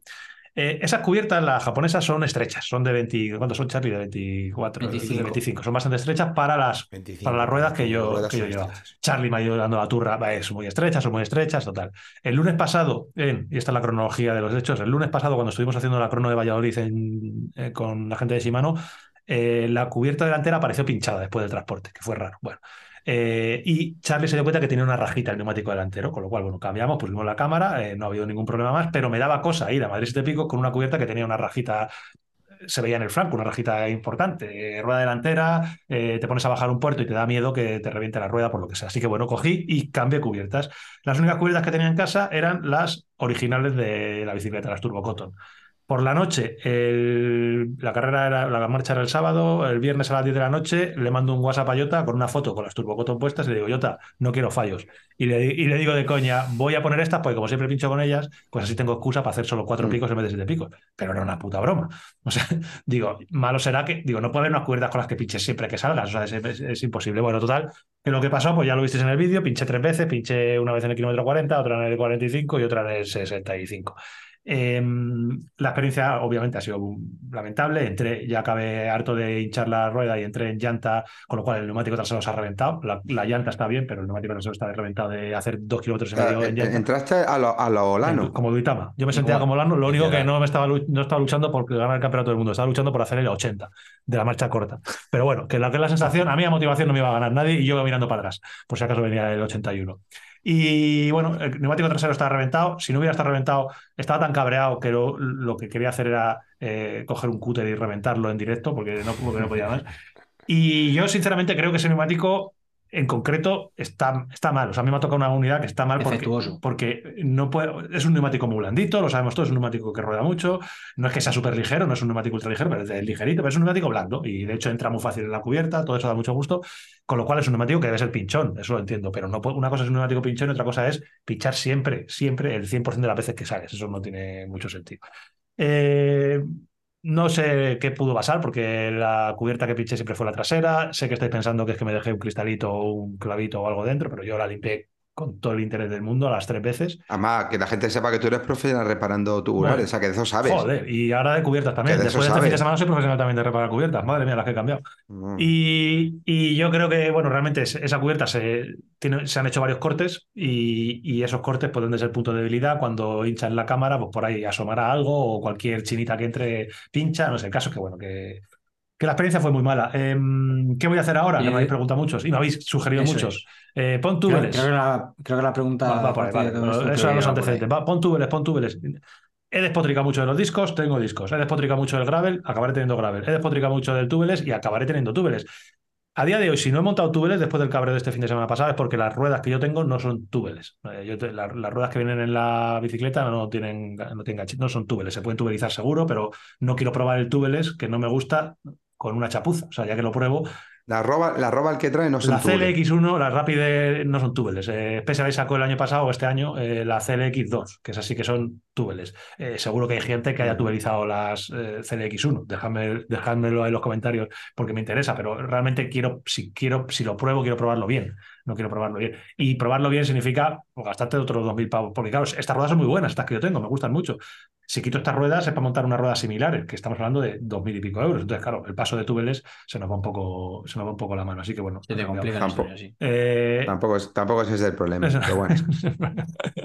Qué golfo eres. Y nada, eh, están de camino unas Continental GP5000 que las tuve y no pinché mucho, que todo el mundo dice que no pincha con las GP5000. Bueno, pues eh, le montaré las Continental GP5000 y me han recomendado también las Pirelli P0 y otras Pirelli que no Y te recuerdo. el pasas a nombre. 28, Sí, pero sí, 28, 28. 28 Pirelli, eh, Continental GP5000 de 28, que son las que probé en su momento, pero que no las tenía porque se las vendía don Daniel Obando eh, hace un tiempo. Entonces, bueno, Daniel Obando. Ah, Bando, Sí. el grande Bando, el mejor, tío. El mejor, Superbiker Superbando, tiene tío. mis Continental GP5000. Tiene que volver. Y es tan golfo Tiene que, que seguro que me las revende por el 20% de recargo de lo que yo se las vendí.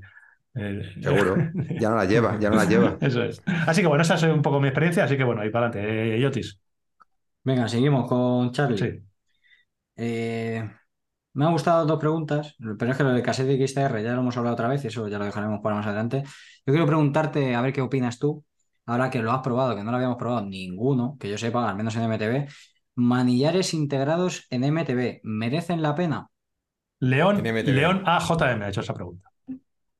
Vamos, León. Pues, pues efectivamente lo que dices, no lo habíamos, no lo habíamos probado. Entonces yo antes de, de probarlo, eh, mi, mi duda era el no tener eh, el ajuste de los ángulos del manillar, que sí que te permite cuando tienes el conjunto potencia manillar.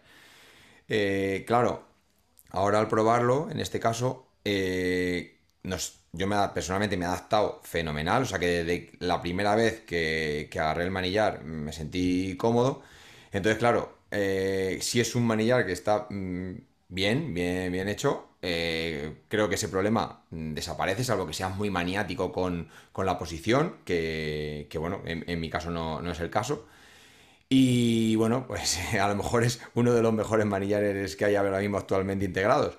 Pero a mí me ha, me ha enamorado. eh, sobre todo por la, la rigidez que tiene, eh, el conjunto de potencia grande, manillar, eh, transmite mucha rigidez y, y luego estéticamente pues, pues mola mucho.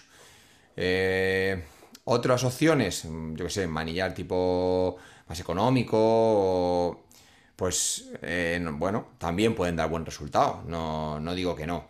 En, caso de duda, que nos pasa mucho eh, a nosotros en, la tienda, porque a Jota le preguntan mucho, pues ¿qué hago? ¿Pongo este manillar? ¿Pongo un conjunto de manillar potencia?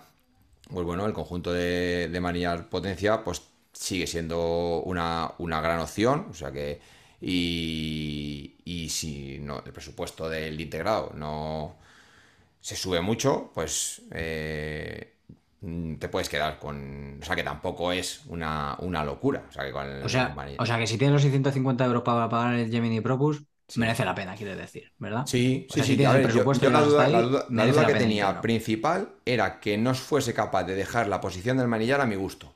No he tenido ese problema. Entonces, eh, bueno, pues yo ahora mismo me gusta mucho. Y estéticamente me flipa. Eh, luego ya, pues depende yo creo un poco de, del presupuesto o de, las, de las opciones que haya. El otro día la, la, la, Epic que montamos también venía con el manillar integrado, Sí. igual, quedaba espectacular. O sea que Claro, la gran diferencia es a nivel estético, que te guste o no te gusta. A mí yo siempre he dicho que a mí no me gustaban los manillares integrados y A a, a a los que no le sí. gusten mejor dos piezas. Y la gran ventaja que puede tener pues es fundamentalmente esa, estética. Eh, alternativas a día de hoy tenemos el famoso Gemini Propus, que es el que llamamos nosotros. Recordad que nosotros cuatro, si no me equivoco, a día de hoy, de, la- de los dos laminados de carbono que hay, llevamos el más pesado, no llevamos el más ligero. Por eso Charlie cuando habla de la rigidez que tiene el manillar, y tiene una rigidez muy alta, yo a veces he leído, no, es que el Gemini Propus flexa mucho. Digo, no es el caso del nuestro. Bueno, los manillares ultraligeros claro. a lo mejor sí, en nuestro, en nuestro Claro, caso, eh, entonces, bueno, es el- la versión pesada. Eh, Darimo creo que tiene una, bueno, creo no, tiene una versión también combo de María Potencia. El Special de Sí. dice Charlie, eh, creo que Pro- El Roba- Progress, el Control ese. el Roba ese Control, especial. Progress, si no me equivoco, tiene también alguno. Progress tiene uno que sale muy Está económico. muy bien es y, de los- y que creo de que creo que ese manillar está en diferentes marcas como muy, muy similar. No sé si está en Sí, Progress y en alguna sí, marca, en alguna marca más. Bueno, Syncro tiene, hay Syncros, marcas sí, blancas que también de montan hecho, otra no. Syncros fue de, el de. SL. Y de Tocayo, el Syncros Claro, fue de sí, los primeros sí. en montarlo en las el Scott Spark de Nino El, Bo- mountain bike. el, Bontra- el Bontrager a mí se me asimila El mucho Bontrager- estéticamente, al menos a- al Gemini. Me gusta, me gusta mucho Un estéticamente. tracker la muy, muy fino y muy, muy bonito, sí. Así que bueno, es eh, lo que dice Charlie. Sí, Yo además, yo además el otro día probé, que no había tenido la oportunidad de probarlo porque no hay, están todavía en proceso de desarrollo y no hay mucho. Probé el Gemini nuevo de Gravel también integrado, que lo llevaba puesto Sí, Ismael. no. Y, y la sensación es cuando, como cuando coges la bici de montaña, tío, todo, todo súper bonito, integrado con. Luego tiene la apertura un poquito debajo para. Ah, porque estéticamente, para estéticamente por tenga- arriba es igual que el Propus, ¿no? Más o menos. Mismo, Igual, el mismo, el mismo, el mismo. Sí, sí, sí, sí. En la sensación de estar el mismo. eh, en respecto a conjunto manillar potencia, yo soy más de el manillar sí que puedes intentar eh, bajar el peso, pero las potencias muy ligeras mm, me- no es que no me convence, sino que para, para mí me gust- prefiero eh, potencia rígida, o sea, tocha, que no sea súper ligera, con un, con un buen manillar, eh, que, que buscar, pues eso, muy- demasiada ligereza en una. Tú nunca, tú nunca has sido, o sea, eso está claro. Los que no conocéis, tanto Jota como yo hemos sido muy tontos con el peso. eh, Charlie siempre ha sido de no, no jugar a tonterías. O sea, siempre ha tenido manillares robustos y potencias robustas. O sea, Porque, porque una potencia muy, muy ligera también, en lo que hablamos de la rigidez, pones un manillar muy ligero y, un- y una potencia muy ligera y al apoyar el peso pues se pierde cierta, cierta rigidez. Eh, a ver, que, que no, que no tiene por qué ser malo. O sea que, hay gente que lo busca. De hecho, eh, Bueno, pero habitualmente, habitualmente el conjunto, si es muy ligero, como tú has dicho, eh, pi- pierde esa rigidez y aunque no tiene Y por qué el- ser malo, ta- tampoco es bueno. Claro, y Porque el integrado buscando- la, pierde, la pierde menos. O sea, Mucho el, menos, el conjunto mucho menos. integrado te permite conseguir ese, esa, livi- esa livianez, Esa ese- rigidez con ese peso con mayor. En relación a esto, y al final se nos alarga la pregunta, pero creo que esto interesa a todo el mundo. eh, hablando, cuando estuvimos en Valdisol, estuvimos hablando con Isma eh, Ventura y nos comentaba que él utilizaba y que prefiere utilizar el Gemini ligero, que es un manillar Justo, eh, justo ligero. decir ese Si alguien hace el cafre en España con la bicicleta de XCO, es Isma. O sea, se tira por unos barrancos y por unos pedrolos. Y él dice que, que prefiere el ligero porque el otro dice, "Jo, cuando lo cogió, dice, es que es súper rígido. Y realmente el manillar es un manillar. A mí, me- a mí sí me gusta, tengo que reconocer la sensación de manillar rígido, a mí me gusta. eh, y, y va un poco a gusto. O sea, él, por ejemplo, preferiría que la otra versión, que es un poquito más ligera, y él dice que no, evidentemente no tiene ningún problema nunca. Y hace mucho el, el cabra. Así que bueno. Eh, Yotis, Para ti. pregunta para ti. Ahora miro a ver quién la ha hecho. Eh, sí, eh, Tocayo, ¿quieres, quieres añadir? No, algo? voy a decir que en definitiva, para gusto los colores, pero si a mí me preguntan, yo prefiero integrado. Yo ahora también. Después de la experiencia no, Gemini, también. después de la experiencia Gemini, yo sí. Bueno. Eh, Yotis, a ver, nos dice Escolopecada. Nos dice, eh, Jota, dime tres, cuatro, bueno, los que a ti se te ocurran, componentes baratos para eh, aligerar la bicicleta. Tres, cuatro sin arruinarnos, sin, sin no la gastarse 5.000 euros en unas ruedas, Nada, nada. ¿vale? Pero Barato, voy a lo barato, barato, ¿eh? barato. Como habéis dicho, a lo barato. Venga. Cosas que hay cosas con las que se bajan más de peso y tal, pero que no queremos invertir mucho dinero y que pasamos por alto. eh, los puños, Madre mía. qué- los típicos puños del, del manillar, quitarlos de que normalmente vienen de goma y con arandela y tornillo de, de nuestras bicis de 5, 6, 7, 8, 10 mil euros y, y poner unos puños, los que más te gusten. Ya si simplemente pones unos Easy Grip de, que nunca fallan, los de toda la vida de silicona, ya le están bajando peso. Y si te vas a unos más de Puma tipo Riche, VCS y Extra Light y similares, pues le bajas mucho más aún. ¿Cuánto podemos bajar ahí? Venga. No es mucha la ¿Cuánto inversión. podemos bajar ahí y por cuánto dinero? Más o menos. Es- Estábamos hablando, uf, es que pesan unos puños de tipo a los Richie y a los Extra Light, si no me confundo, son 18, 20 gramos o menos. eh, 10 18 o 20 gramos por, bueno, ver, son puños pitimini, pero eh, te valgan 35 euros eh, aproximadamente y 35 40. Y luego Menos, los puños menos. Esigri de toda la vida por 22 euros, depende de la versión, por 22 euros y pesa el puño, los puños al conjunto 30 gramos. Y los puños que normalmente vienen de serie, de, de goma, etcétera, etcétera, pues a lo mejor te pesan los puños 80 No, y gramos 100. o Y 100. se van, a- se van por encima de los Si 100. te vienen los, tor- si te vienen los tornillitos es. de tope, pues 100 gramos. Así Vale. que ya veis que por 22 o 40 euros hay bajada de peso. Más Luego, cosas. Eh, alguien, eh, hay gente que no, que no lo cree, pero en los discos de freno se baja mucho de peso. Sí.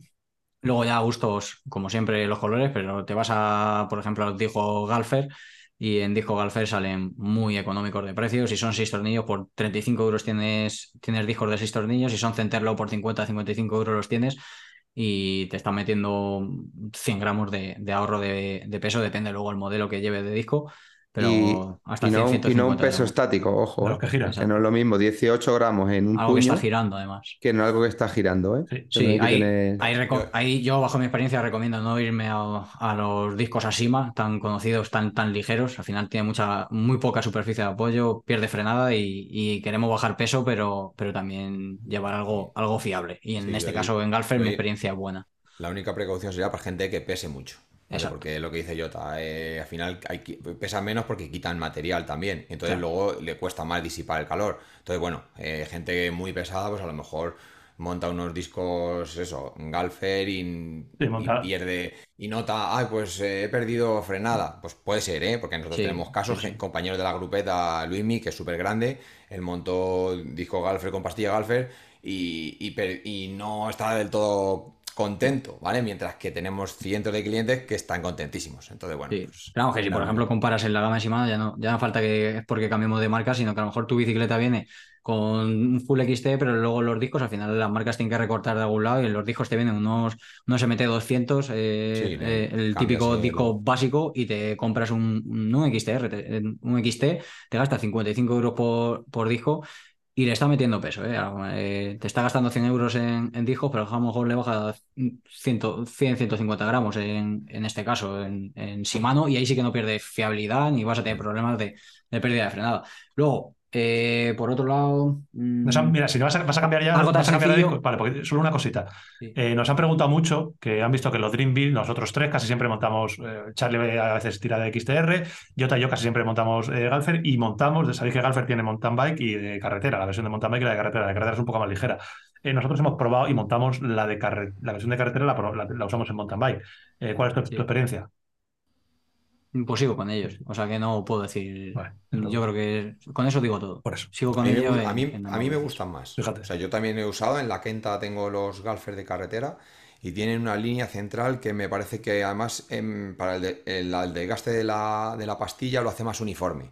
¿Sabes? Lo- porque los que están muy abiertos, pues eso, tipo Asima, te pueden, pueden generar un mayor desgaste en el centro del disco, ¿vale? Y los de carretera yo los, me gustan mucho también. Reca- recalcar que esta versión solo hay hasta 160, ¿vale? Los que busquéis más de 160 milímetros eh, de, de diámetro no, no podréis poner la opción de carretera grave, ¿vale? Ok. Que son los de Galfer. Tendríais que pasar a, a la versión eh, MTB o a los nuevos SAR, que, eh, que hay ganas de probarlos también. Venga, compra algo más. Luego, sí, eh, algo muy sencillo que, se, que desgastamos mm, en cada salida son unos neumáticos. Neumáticos, eh, al final es algo de desgaste que vas a cambiar sí o sí, y creo que ahí le puedes, le puedes meter mano a, un- a unos gramos, y depende de O a muchos, o a Sí, muchos o a gramos. muchos, y, y ya no Sí, es el dinero, al final ahora mismo las cubiertas valen prácticamente todas lo mismo, o sea, nos hemos estabilizado en precios de cubierta de, de 50 euros, precio estándar en cualquier marca y, y modelo, y creo que al final es, el, como digo, me repito, eh, lo desgastas, lo vas a cambiar y puedes ir probando una a otra y, y ya luego...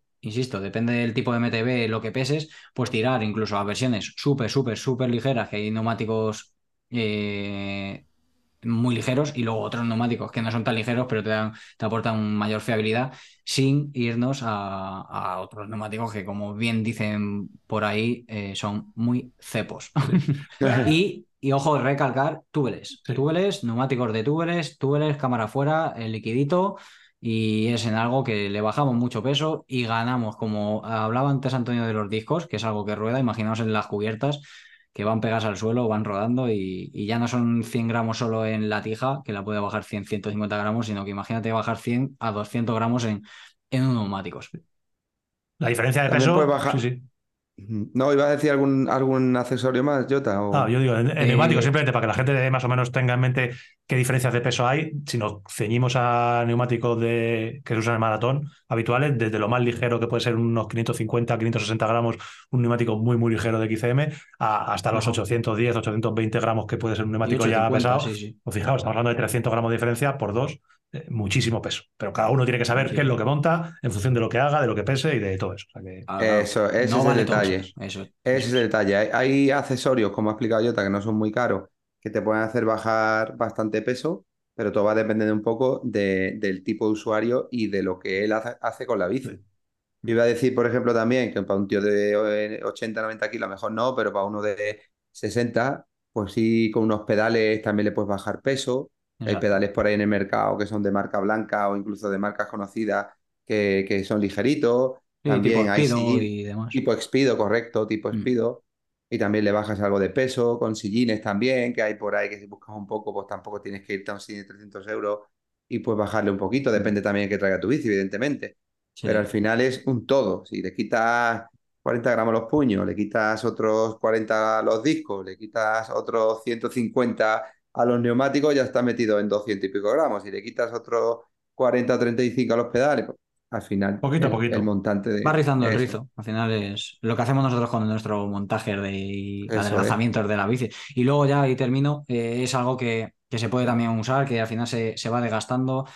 Creo que no es una inversión grande, como puede ser incluso una tija o manillar, que al final pues ya te vas dejando, te vas dejando dinero.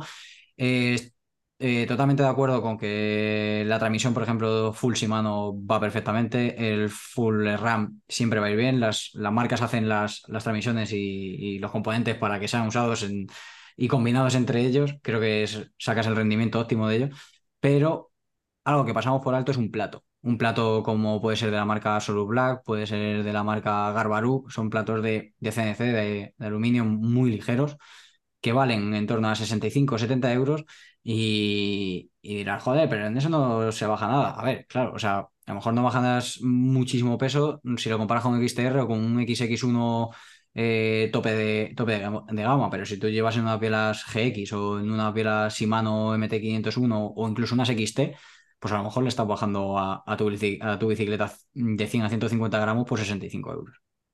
All right. Así que, nada, que tomen nota. Muy bien, y todo esto yo te he aprobado casi todo, ¿eh? o sea que lo sepáis. Que, bueno, eh, eso no es una pregunta, esto es para todos, es una apreciación que además va a muy bien si la encuentro aquí. Eh, la tengo. Joder, ¿dónde estaba, tío?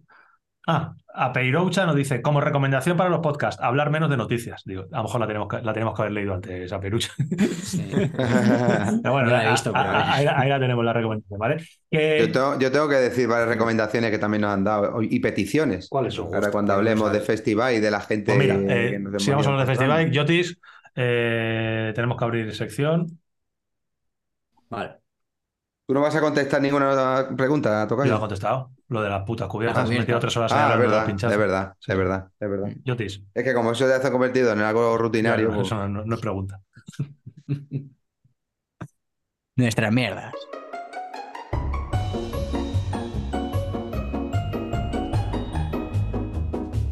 Nuestras mierdas.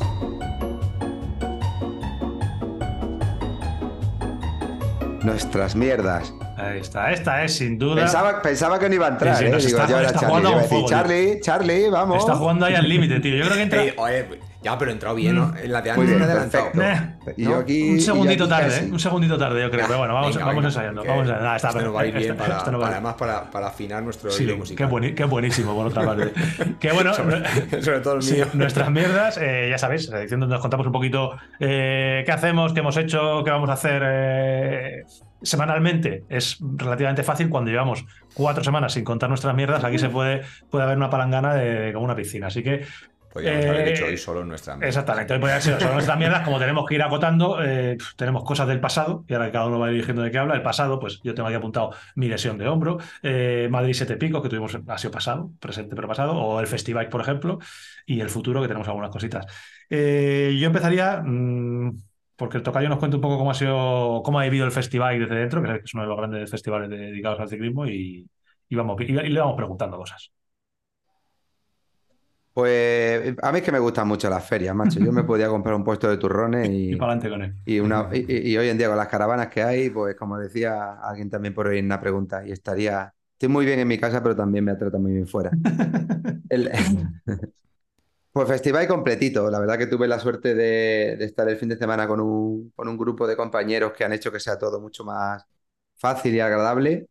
Y, y, por supuesto, tengo que darle las gracias primero a todos, ya que tenemos la oportunidad de hacerlo en nuestro espacio, a toda la gente que ha pasado por Festival, a todos los que haya podido ver, a los que no he podido ver, a los que no conozco y a los que conozco, a todos aquellos que, que han pasado de alguna manera por, por el, por el stand de BH, mm, o bien de visita o bien a probar test, y, y a todos aquellos que cada uno me han mostrado tanto el apoyo como, como el eh, eh, más que, no, no, sé encontrar la palabra exacta, pero el calor, quizá el calor de todos aquellos oyentes, seguidores, que, que me han dicho de forma directa pues, que nos oyen, que, que le encanta escucharnos, que cuando volvemos ha habido muchas reivindicaciones de que nos estamos acomodando, de que para cuándo, de que qué está pasando con el podcast, deseando, de, que, de que yo pongo la panoja y, y llevo sin podcast no sé cuánto. O sea, comentarios ha habido muchísimo y de todo tipo eh, y variado. Pero de buen rollo siempre. Pero, pero siempre de buen rollo. Y, y, y, a todos les digo lo mismo, cuando ha sido de forma un poco más distendida y, y he podido hablar, que, que, yo al final vosotros sabéis que estoy aquí porque me siento cómodo, me gusta y creo que con vosotros tengo esa afinidad que, que paso un buen rato.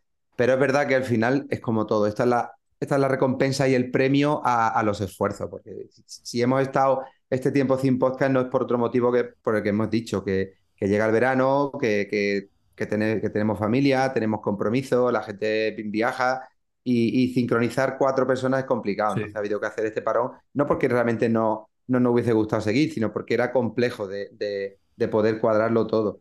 Y también a veces hay que dar un poco de aire, ¿no? Y que nos cojan con más, con más ganas.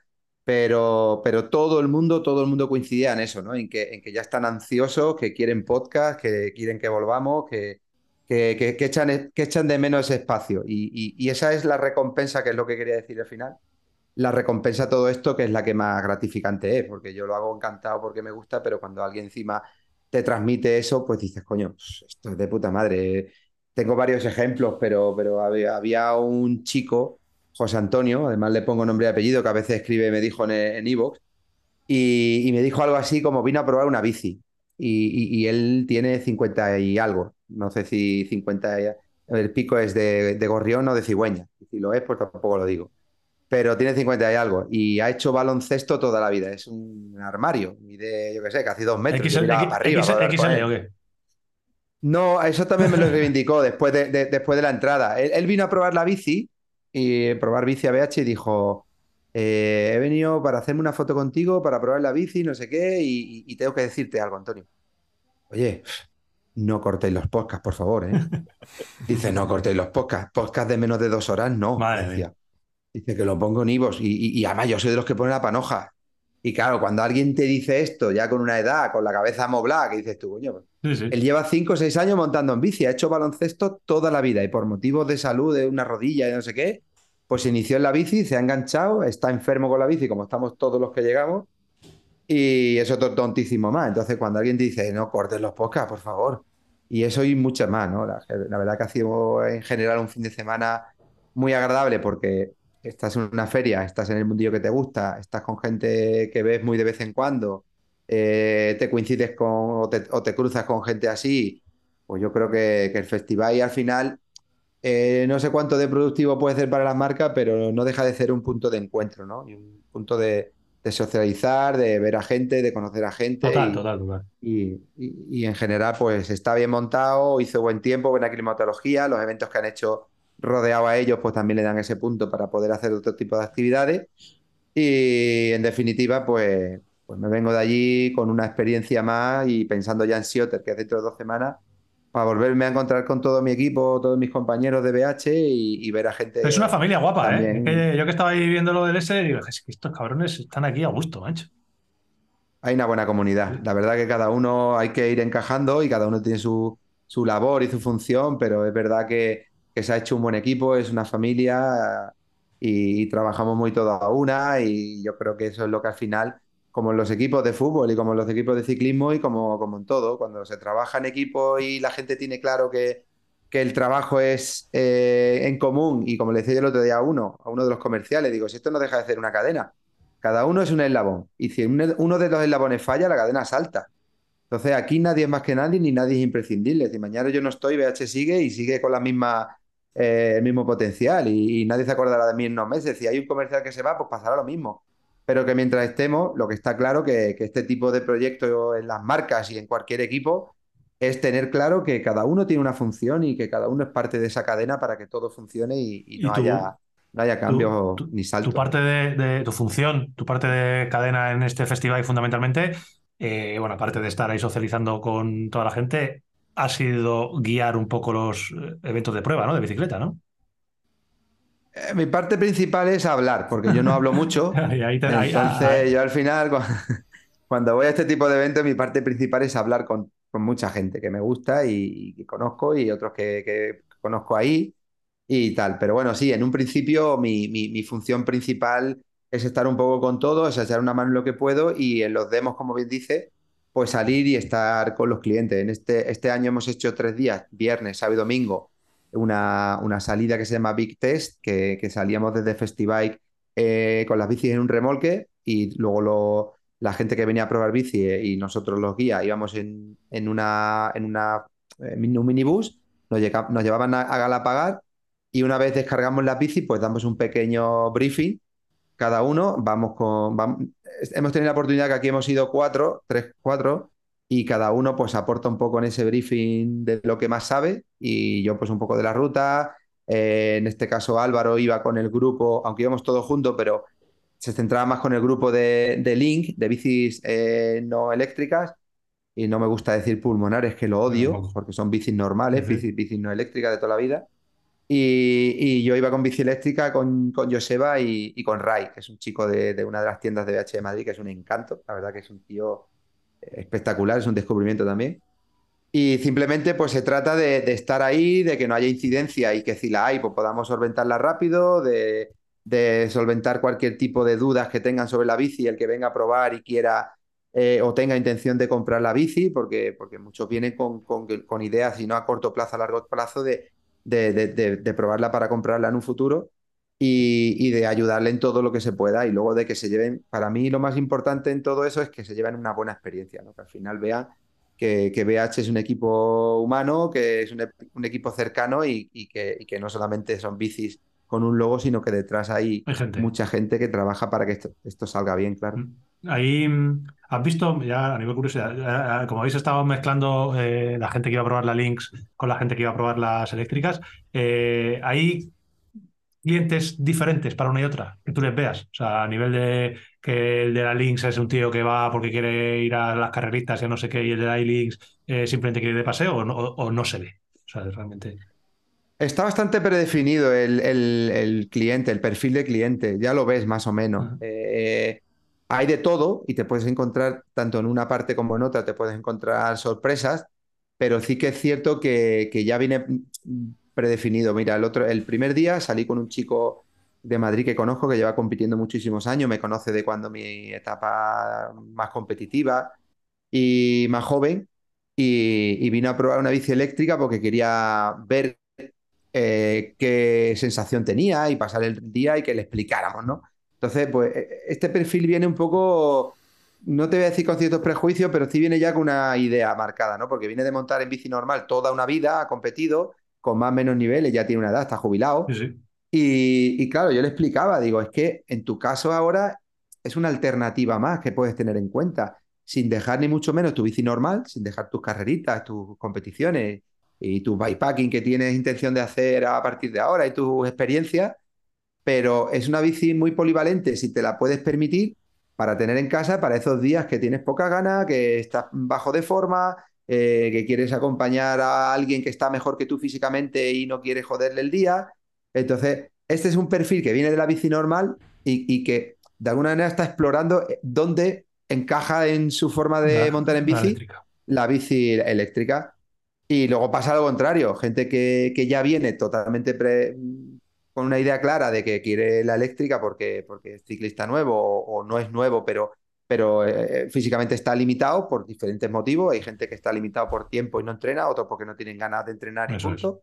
Y otros porque tienen una edad o, o una discapacidad o una limitación física y, y no puede montar tan fácilmente con la bici. Mira, a- justamente el ejemplo contrario un chico que ha montado toda la vida con bici normal de Granada, que vinieron además de Granada a probar bici, le encanta el mountain bike, ha montado en bici de montaña toda la vida, cuida sendero, eh, bueno, pues de los, que llevan muchos años en bici de montaña normal y está teniendo problemas físicos con la espalda, eh, se le carga mucho la zona lumbar por una, lesión que tiene crónica y, y claro, es lo que está viendo la oportunidad es de seguir montando en bici sin sufrir tanto. Entonces, bueno, pues pasa de un extremo al otro, pasa de, de montar con su bici normal toda la vida a poder seguir, seguir disfrutando de, de la bici, salir al monte, salir con los amigos, disfrutar de lo que más le gusta, pero sufriendo menos y, y- y- y siendo menos lesivo.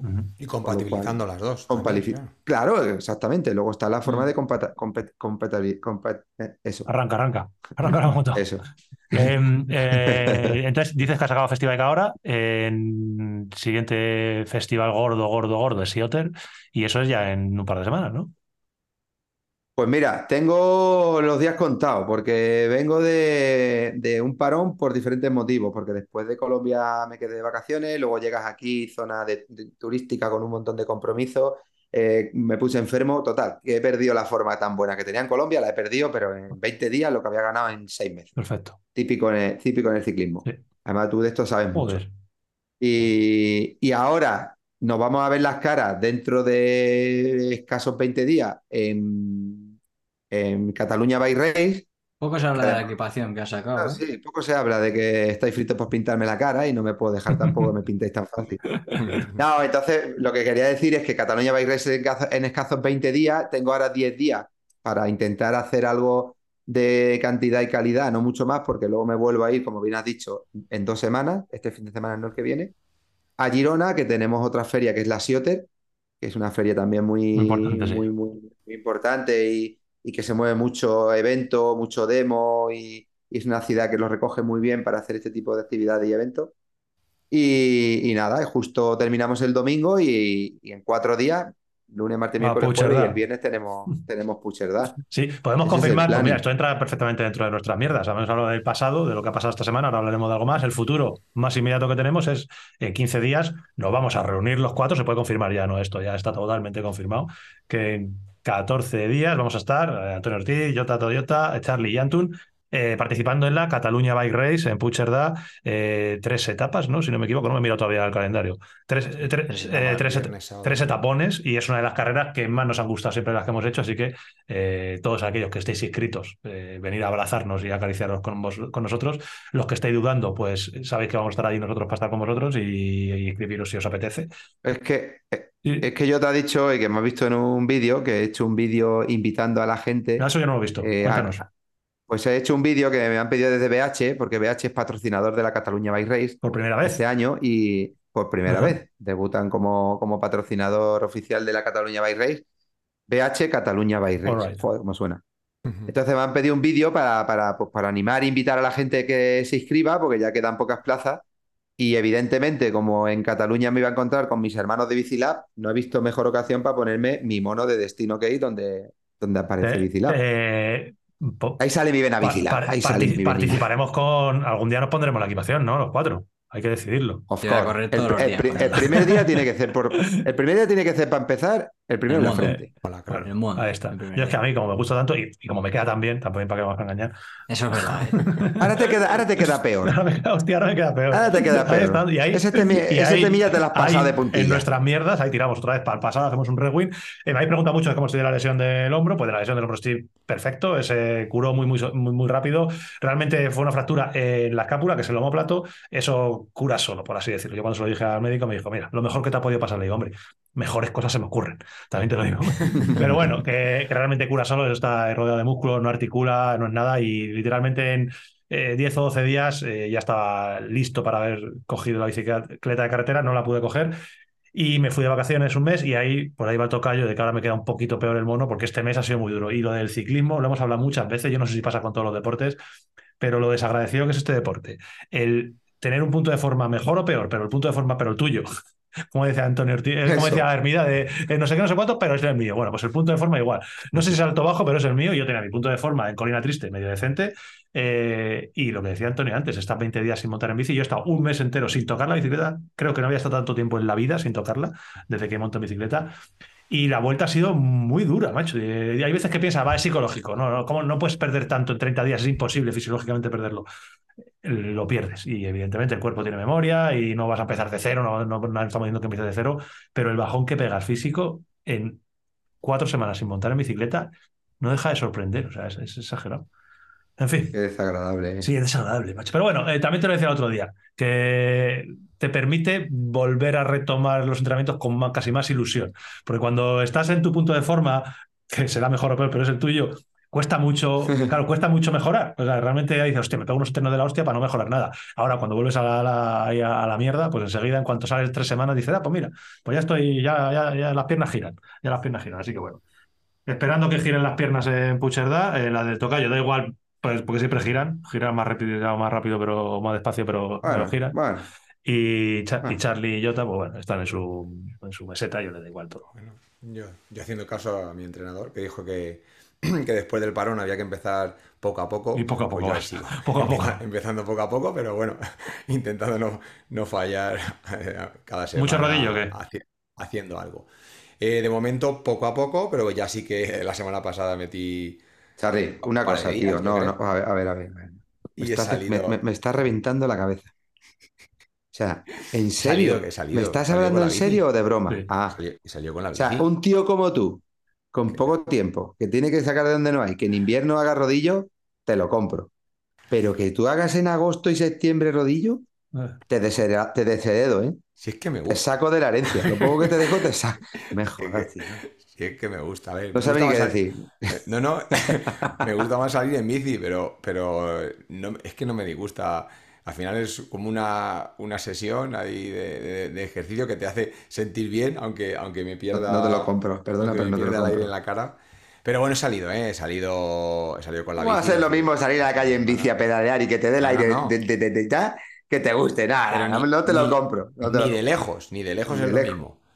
Pero bueno. Ni parecido, dice, ni es igual ni es lo Ya, mismo. pero si tiene El una hora, rodillo- si tiene una hora para El rodillo salir. siempre. No, no, me pongo que- el culote y me voy. Sí, claro. Y que Una, está ahí- toma por ¿Sabes por qué dices eso? Porque vives ahí, tú en Ojen, abres la puerta y en una horita estás ya montando, pero los que vivimos en la meseta asquerosa esta, eh, hasta que empiezas a entrenar y echas 20 minutos ahí de dar, dar vueltas por ahí y otros 20 de vuelta. San Martín de la Vega es paraíso natural. Sí, Tienes que tenerlo claro. muy, muy automatizado el proceso de, de preparación, que no digo que no pudiera tenerlo, pero el rodillo siempre está ahí, no se queja, te está esperando. Siempre está ahí.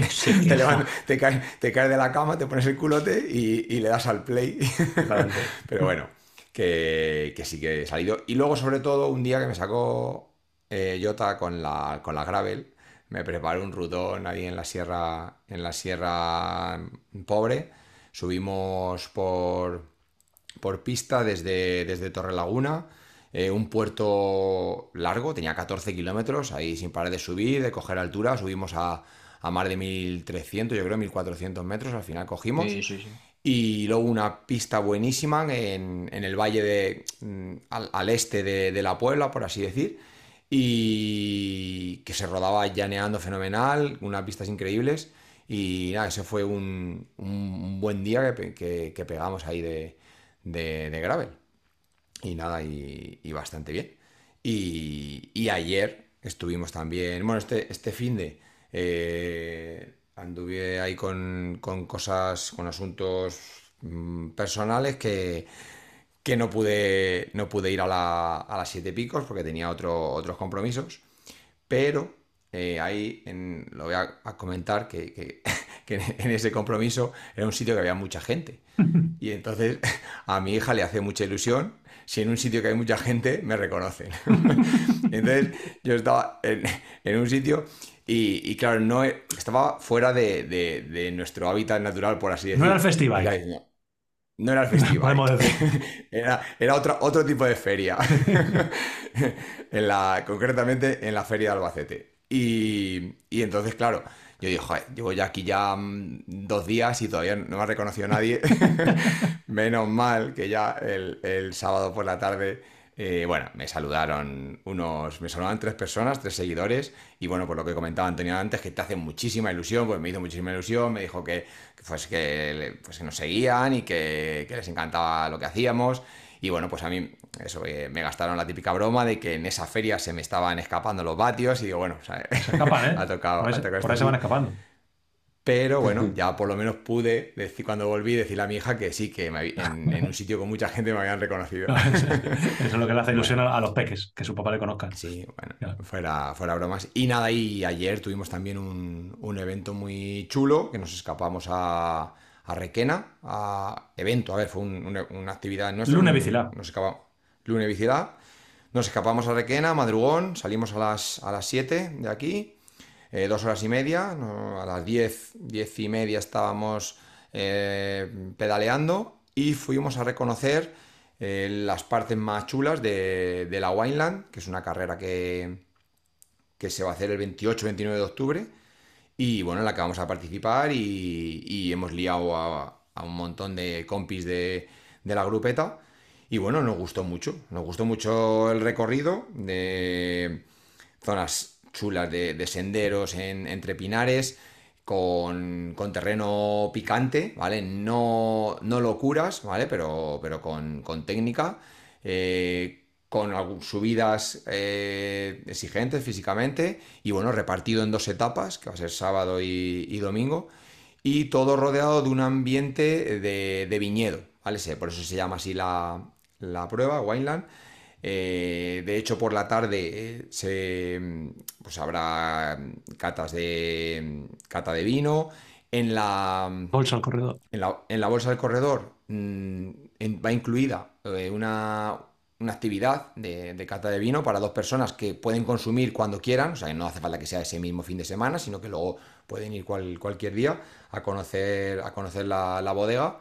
Y, y sobre todo, pues el grupo que, que estuvo con nosotros, que es el- son los organizadores, eh, mm, le están poniendo muchísimo, muchísima Mucha ilusión, ilusión. tío. Yo les veo muy ilusionados, ¿eh? Sí. Están Sí, ahí. sí. Mola, es, realmente es su, primera experiencia así de organizar y claro, están muy... que todo salga bien. O sea, eso mola mucho verlo, están que salga todo bien. Pero porque sobre todo le- son ciclistas. Sí, Sí, son, sí. Y cuando tú eres ciclista, quieres que salga como a ti te gustaría encontrártelo.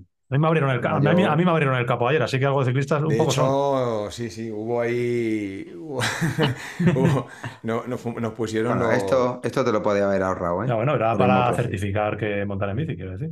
No, no, que Ah. nos, nos llevaron. Pues eso, con el gancho, por así decirlo. ahí apretando. Y, y nada, muy Sí, bien. más La verdad cosas- fue- más cosas del estuvo- futuro, ¿eh? Estuvo chulo. Tenemos ya, ya- y ahí decime ya que se me cierra el calendario, por favor, que yo ya necesito. Yo necesito. Yo creo que terminamos, terminamos ahí. He terminado. Cat- Cataluña Bike Race en 15 Bueno, días. habrá, por- habrá- habrá por, habrá por- habrá por habrá por vosotros. Oh, bueno, verdad, es que estos dos te lo, lo crees. ¿Eh, pana? Madre mía. A ver, Mira, esto. Qué manía de generalizar. Anda tú, que anda que no les queda a vosotros. estos. Que bueno, Yotis, ¿tú quieres hablar de algo, de algo de tus mierdas o.? A ver, mis mierdas pues son un poco como las vuestras. eh, Mierdas en el sentido de, de, De que hacemos lo mismo. de- de eso de, de planes que hemos hecho y tal. Yo, pues, yo mi historia es que sigo intentando montar en bici todo lo que puedo y más. Sigo disfrutando todo lo que puedo y más de ella. Ayer me dijeron en una foto que has colgado, me dijeron, está fino, Jota, ¿eh? Y me puse yo a mirar la foto y digo, hostia, verdad es que está fino, es que se le ve claro, estoy acostumbrado a verte, pero se te ve ahí el, el pómulo a lo Juan Ayuso, macho. Sí, somos casi iguales, sí, ¿eh? tío, estabas ahí. Sí, sí, sí. Y, y Separados al nacer. Casi, casi, sí. Yo sigo ahí con, con mis cosillas, mis entrenos, mis salidas, mis aventurillas, Disfrutando la bici. buscando, buscando rutas cada vez más, más míticas o más raras para mí. descubriendo cosas, sitios, carreras. Y con muchas. Joder, con- Sí, pero es que fíjate, está con la vena exploradora, Sí. pero no para de entrenar series. O sea, que no. Son dos cosas complicadas de compaginar, no ¿eh? sé. Está Sí, o bueno, o a setas o a entre roles, ya semana está. hago series. No, a ver, entre semana hago series. el fin de semana para exploras.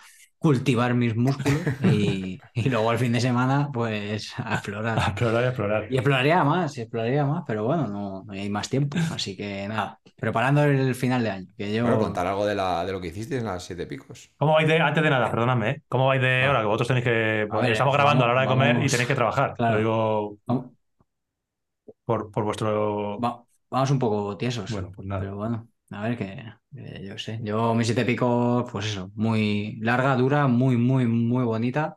Que la gente se cree que, que por quitar Morcura de cadencia la... es una jodienda, ¿vale? Que la hayan quitado. Siempre es una jodienda que cambien el recorrido a última hora, por decirlo así, pero bueno, los permisos son los permisos. Y lo bueno es que, que bueno, en este caso se ha sabido, creo que solucionar bastante bien con, con el recorrido de una ruta preciosa, que aun con el recorte que hicieron, creo que sigue siendo una prueba de- con distancia, números de nivel, etcétera, etcétera, que se puede llegar a ser una prueba de referencia aquí en la, en la zona centro de, de la península. Y mi siete pico, pues bien, como esperaba, saliendo ahí en, en cabeza para variar. eh, eh, no me sé estar quieto, así que yo pues siempre voy Yo vi, en adelante. el, yo vi en el vídeo que, bueno, sabéis que hay, me imagino que lo habéis visto todos, que hay vídeo ya de, de los pinchazos de Antun. Yo en las primeras tomas del vídeo veía a Jota por ahí delante. Siempre, siempre, siempre. Si es que va, si es que sale tirando de, Siempre, del siempre, grupo, siempre. pero guarda, pero guarda balas. Nada, No sabe, nada. no sabe. Espíritu guerrillero. Claro, lo que pasa que yo quería estar ahí adelante y punto. Me encuentro bien de estado de forma. Eh, podría decir lo contrario, pero es mentir. O sea, yo en mi, dentro de mi nivel, pues me encuentro muy bien y yo quería estar ahí siempre, todo el rato. Todo el rato quería estar a- adelante, que a mí no me pillara ningún corte. El que te deje que sea por Y- vatios, no por actitud. No por actitud. Y el, y el tema está en que, claro, había pues, otros 25, 30, entre otros sin desmerecer a nadie, pero entre unos 25, 30 que andaban una barbaridad, Una la barbaridad. verdad. Y, y yo quería estar ahí adelante y a lo mejor, pues eso, eh, el caso es que no era mi sitio o, o no, o, no de, o no es donde tenía que estar, pero bueno, yo quería saber si tenía que estar, si podía estar o no podía estar. El caso es que no pude y, Bueno, y no, punto. Entonces no, tuve que soltar. ya en el último cuarto. sí, ¿no? nah, hay que, hay que andar más. Pero, pero bueno, eh, solté, tuve que soltar donde tuve que soltar porque no, no era mi ritmo y ya me entró la, la bajona, que quedaban todavía 70 kilómetros por delante. Y bueno, me acompañó Víctor Jurado Bike. No, Eh, ¿en serio? sí, sí, sí, sí, está muy bien, está, está muy bien de forma, tío. Está- No, no, está- no, ¿Qué no, pasa? no, ¿Que te ha dado el festival o qué? No, no pude hablar con dicho- él, me han tío. dicho- Ah, me han dicho Lo que vi, hace creo que fue el viernes, ¿no? Tuvo ¿Cuándo todos los días. el. Estuvo todos los días, eh. Sí, lo vi días. fotos ahí a tope con, Sí. con, con Sí, followers. es una estrella, tío. Es una estrella. Que- Canyon, Canyon, desde que entró Víctor, ha despegado. Canyon en España ha sido un antes y después. verdad. Es- Esta vez, Este como, esta este como gratis no se escuchará, ¿no, Víctor Ya. Jurado? Seguro. Este como gratis sí. Si hay que soltar la panoja, igual no nos escucha. Esta vez no, esta vez no le puedo Venga, hasta trolear, luego, la Víctor. No, Esta vez no Esta le vez no le troleas. puedo trolear. No, no, no. La verdad que me dio muy buena compañía. Luego eh, paramos el habituamiento, íbamos los dos secos, paramos solo en uno, en el Alto de la Iruela. Y nos vino muy bien. re- mm, con las fuerzas ahí bien, volvieron otra vez las fuerzas y luego dándonos relevos entre los dos, ya mm, prácticamente solos. eh, fuimos adelantando gente, nos cogió luego alguno que, que se unió a, nuestra marcheta, dando él, en este caso, por primera vez en su vida, eh, los relevos algo más largos que yo y, bueno, fuimos haciendo, haciendo camino y, y no estuvo mal, no estuvo mal.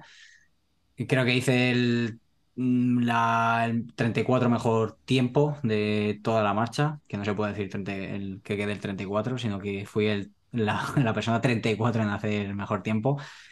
Y bueno, siempre, siempre se puede ir más rápido, siempre lo digo. Yo, yo desde fuera vi que os lo pasasteis de Sí. lujo. O sea, disfrutasteis No, sí, sí, Sobre, to- sobre todo el tocayo, se lo pasó de puta. Lo mío fue otra película. Yo es como si hubiera estado en otro sitio diferente. a lo de- A mí lo que está contando Jota, yo no, ni me suena. Hay que dar, por cierto, eh, hay que mencionar, eh, no sé si dar la enhorabuena porque es una cosa particular, eh, los mejores tiempos fueron los de el doctor Talavera y Sergio Sierra. O sea, que estuvieron ahí los dos, hicieron un carrerón, andan como auténticos demonios.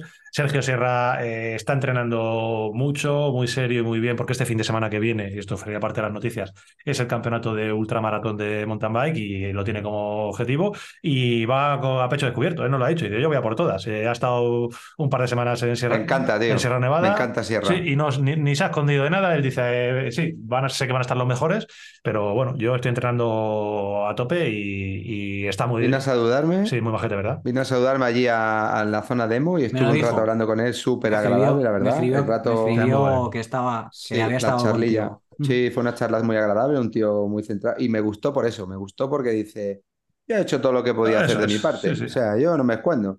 Yo no te voy a decir que no he entrenado porque es mentira. Yo he estado tal, yo he hecho todo. Y dice, luego saldrá como Eso salga, pero yo he puesto toda la carne en el asador. O sea que me encanta. Así que eh, esperemos que le, ve- que le vaya todo bien, que no tenga problemas y que este fin de semana tenga una buena carrera y todos ahí los que podamos, pues al final Sierra es uno de Noi, es uno de Noi y es un chico pues, que se Sí, lo está sí. currando y, y que mola que mola que ande. Así que bueno, fueron los primeros en, en Madrid Siete Picos. Eh, nuestra meta, como decimos, tenemos para estar durante muchas horas, pero eh, tanto Jota como Charlie tienen que abrir la tienda en pocos minutos. Tenemos una última sección, las famosas charlietas, eh, en las que tenemos un tema, un temita muy bueno.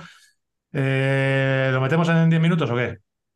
Venga, 10 Sí, minutos. No podemos en el primero dejar ya cosas por ahí Eso, en el yo creo que lo podemos meter. eh, además No vamos a contrapié. cuando, Yo creo que es una charleta muy, muy completa, porque abarca novedades, opiniones nuestras y, y charletas. Pues cuando- que- cuando ¿De qué vamos a hablar? No. ¿De novedades? no, no, no, no, No. tenemos un Espera, tema. espera, espera, Jota. Espera, espera. Esto y- ahora funciona diferente.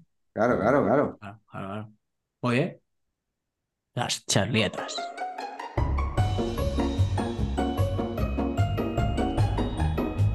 Las charlietas.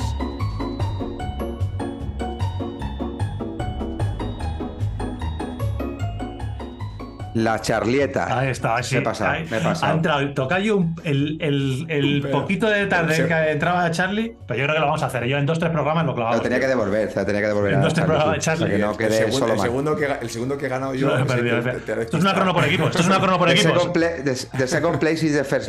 Eso es. Eh, esto es una crono por equipos. Al final aquí el tiempo lo marca el cuarto, que, que soy yo, que quedo aquí. Así que cuando yo entro, pues es que ya se acaba la musiquilla. Eh, charletas, sección en la que hablamos de material, aunque hemos hablado un poquito en las preguntas, sección en la que hablamos de bicicletas y se iba a decir el lunes, pero claro, es que no es el lunes. Eh, fue un lunes, hace ya un mes, eh, recibí un WhatsApp de Charlie en el grupo que tenemos de podcasters que ponía Charlie de mecánica. Aquí tengo la captura de pantalla. No sé si habéis pensado, lunes justo después de eh, que hiciéramos el vídeo de la Gravel, de la X Gravel de BH cuando se lanzó, la bici que tiene ahora Yote que está, probando, que está probando Jota para Gravel. Hicimos un vídeo y Charlie Antonio también la tiene. ya, ya lo sé, claro, Antonio. Antonio la, la tiene primerito, la tiene casi la versión sin pintura, el tío. Él, él- él estaba ahí muy metido dentro del desarrollo de esa bici. Ojo de ese temilla ya hablaremos. Claro, por eso. Entonces hicimos ese vídeo y hubo muchos comentarios, como siempre, muchas reacciones.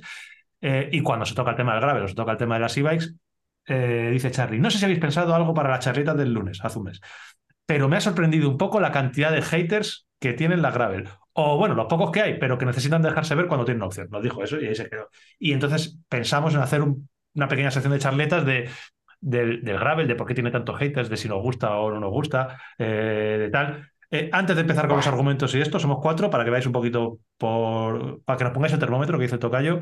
Eh, Jota, gravel, ¿sí o no? Sí. Tocayo. Oh, por supuesto. Charlie.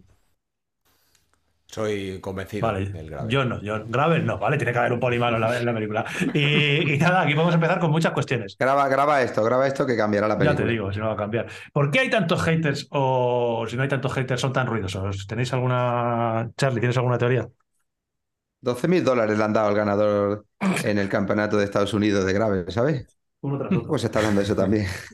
Venga, venga, sigue, sigue. A ver, la verdad que por eso os preguntaba, porque no, no lo tengo muy claro. Entonces, las típicas cosas que se dicen, porque si está, se está volviendo a inventar el MTB. Te digo yo, yo que que estoy en el, yo que estoy en el otro lado del río, te digo las, cosas que todo- las- todas la- Las la- típicas- las- Van a volver a inventar el mountain bike. No sé, al final acabáis inventando el mountain bike. No sé para qué os compráis eso si no podéis hacer ni montaña en condiciones y no más que tenéis que ir por pistas aburridos cuando lo que hay que hacer es ir en mountain bike, que lo que nos gusta son los senderos y las trialeras, no ir ahí aburrido en una pista. Eh, las marcas nos están engañando y nos están metiendo todo lo que quieren eh, porque somos tontos y, las marcas son muy listas. Em, al final, yo con una mountain bike, sabes, sabes, con una mountain bike rígida, ah, voy igual que vas tú con la gravel y encima puedo meterme por un sendero cuando me apetezca y no sé qué. Pues todo eso es lo que se dice. A ver, yo, yo, lo que, yo lo que puedo decir a lo, que habéis dicho de que por qué hay tanto hater y tal, se me ocurre, mm, no sé los motivos, eh, principalmente pienso que uno, porque no lo habéis probado, primero probarlo y luego ya que tenéis todo el derecho de que no guste, o sea, igual que no gusta la bici de carretera, eso por un lado, y luego creo que, que lo llevo diciendo todo este tiempo y antes de tener yo mi gravel, ¿eh? o sea que eh, lo llevo diciendo y es que el error que, que comete en este caso el ser humano con este tema es la insistencia en, comparar, comparar, comparar y nada más que comparar la bicicleta gravel con bicicleta de carretera y bicicleta de montaña. La bicicleta gravel es una bicicleta gravel y la bicicleta de montaña y la de carretera son montaña y carretera. Y creo que el grandísimo error está en comparar esa bicicleta con otra. Pues hasta aquí el podcast de Bicilab. Hostia, tú, escúchame. que con eso ya. chapo, tú. Ya está. Chapo, chapo. No, no, chapo, chapo. Ah. Es que con eso ya poco más hay que añadir, señoría. Cerramos. Mm. Es distinto. Es ciclismo. No, mira, no es igual. Claro, yo, yo sí, sí. Eh, es que no puedo añadir más, pero si lo quieres que lo diga en otro idioma, a mí me gusta la bici. Y creo que cada bici es mm. para una disciplina te aporta cosas diferentes. Y si coges una bici rígida, te aporta algo diferente a la doble. Y si coges una bici de enduro, te aporta algo diferente a la doble normal. Está diseñada para hacer otro tipo de. claro, en este caso de yo. Para gusto, los colores. Te puede gustar o no gustar. Lo que sí está claro, como has dicho, ha dicho Jota. Primero prueba y después opina. Mm. Y luego ya, si opinas desde un punto de vista que no te gusta, pues, pues opina desde tu, tu perspectiva. Yo siempre digo que me gusta probar para poder opinar. Yo no opino de algo que no he probado, da igual que sea material o da igual que sea una bici de grave. Pero no clasifiques ya la bici de grave sin haber tenido una experiencia con ella. Eso, yo como buen, hater no he probado la bici de gravel y me dedico a, decir que no me gusta. que mira, parece que estaba aposta. He, he, bajado el entreno cuando he llegado y he dicho, bueno, luego hace caso lo bajo. Digo, no, no, voy a bajar. Y he bajado el entreno y, está aquí. Hoy he hecho, para que la gente tenga una referencia. Mm, tres horas y pico, mil eh, sesenta kilómetros, mil cuatrocientos metros de desnivel, en el cual he ido con Luis Mate, él iba con su Orbea, ¿cuál era doble? La Orca, ¿no? no sé, ¿Cuál? La OIZ. no, la OIZ. La OIZ. Con la OIZ. Eh, hemos hecho prácticamente mucha pista, algo de asfalto y muy poco sendero. Y yo me lo he pasado teta. Porque el recorrido que hemos hecho hoy, precisamente con mi bici normal de mountain bike, para mí me sido un coñazo, pero como la diferencia técnica entre Luis y, mía es bastante notable, pues yo con la mm, Gravel me, tenía que exigir para no perder la rueda del bajando. Y luego subiendo llevas otra posición. Y luego, a ver, es que son diferentes, es que no es... Yo, creo que yo Sí. Yo sí lo veo como una evolución a los orígenes en ambos sentidos, o sea, tanto en la de bici de montaña como en la de carretera, porque la de carretera, pues eso, cuando se corría antiguamente se iba por carreteras rotas, o sea, que no, no estaban las carreteras como están actualmente. Y lo que dice Antonio, pues al final la diversión te da eh, esas, esas sensaciones que, hemos ido perdiendo un poco con la evolución de, la bici de montaña, que en, en pistas, en pistas, caminos no muy, muy, muy complicados, eh, te hacen sentir eh, la velocidad y, disfrutar. Que son un peligro, yo ahí sí que lo veo, yo realmente las veo peligrosas, porque al final en pistas que puedas ir a velocidad de carretera, en gravilla, eh, yo creo que en, grupo ya, ahora, que hay muchos eventos gravel, pues ahí sí que a lo mejor no tienes la misma seguridad que con, una, que con una bici de montaña, pero precisamente esa, esas sensaciones te dan, te dan disfrute. De, no, es lo que la hace más divertida, entiendo. Eh, y luego la polivalencia, también. otro punto muy, muy, muy a favor es la polivalencia. Eh, a nosotros nos han, muchos clientes mm, han venido, nos han comentado, es que a mí me ha cambiado la vida, porque yo antes iba a trabajar y necesitaba una bicicleta eh, que me permitiese ir por ciudad y pues, Carretera. escalones, aceras, tal Eh, entonces con la de carretera Ah, no no podía se ir. puede. Eh, La, de capacidad de improvisar. Al Claro, final la de montaña, porque la de montaña al final, y no voy a ir a trabajar por aquí, luego coger un camino y tal. Dice, y a mí es que esta bicicleta la utilizo para trabajar, la utilizo para salir a entrenar, la utilizo para irme de ruta el fin de semana. O sea que eso yo creo que también es muy a tener en cuenta. Has dicho- Y luego con el tema de las ruedas. Claro, hay una cosa que has dicho de que me ha, que me ha cambiado la vida a nivel ciclista, evidentemente. Eh, realmente es lo que decís, hay que probarla. Y yo cuando yo me meto mucho en el papel de con esto de hater, pero realmente es algo que no consigo entender, que dentro del mundo del ciclismo hay alguien que sea hater de verdad, o sea, que odie un tipo de bicicleta de verdad, tanto como las- la gente que odia las e como la gente que odia las gravel. Eh, yo entiendo gente que diga, para mí no es la, el gravel no es para mí. Yo a mí me gusta el mountain bike y yo no voy a ir en una pista cuando tengo un sendero al lado, prefiero ir por el sendero. Eh, o yo no voy a cogerla por una pista cuando puedo ir por carretera. Y, y entiendo que haya esa gente, pero que realmente haya gente que esté enfadada, porque les ves, hay gente que escribe enfadada. Decir, es que esto Sí. es- estoy muy enfadado, estoy enfadadísimo porque, oh, una gravel, no, y, y- y está muy enfadado, cuando, joder, realmente hay gente que está montando en gravel y que cuando monta en gravel le gusta la gravel. O sea, quiere decir que no te están engañando. Sí. Que si Jota se lo pasa bien cuando monta en gravel, no es porque está el señor eh, José Ramón Gravel detrás diciendo, no, que te tienen que gustar las gravel, que no. Y no, Jota diréis, no, pero es que Jota está de Bicilab, eh, está con BH, bueno, pero cuando viene un cliente de la tienda y le dice a Charlie, tío, estoy encantado de tener esta gravel, joder, será por algo. Yo por eso sé que tiene algo y no tengo ninguna duda de que el día que yo pruebe una gravel cuatro días seguidos diga, hostia, esto es maravilloso, porque nos gusta la bici, lo ha dicho Antonio, es que nos gustan las bicicletas.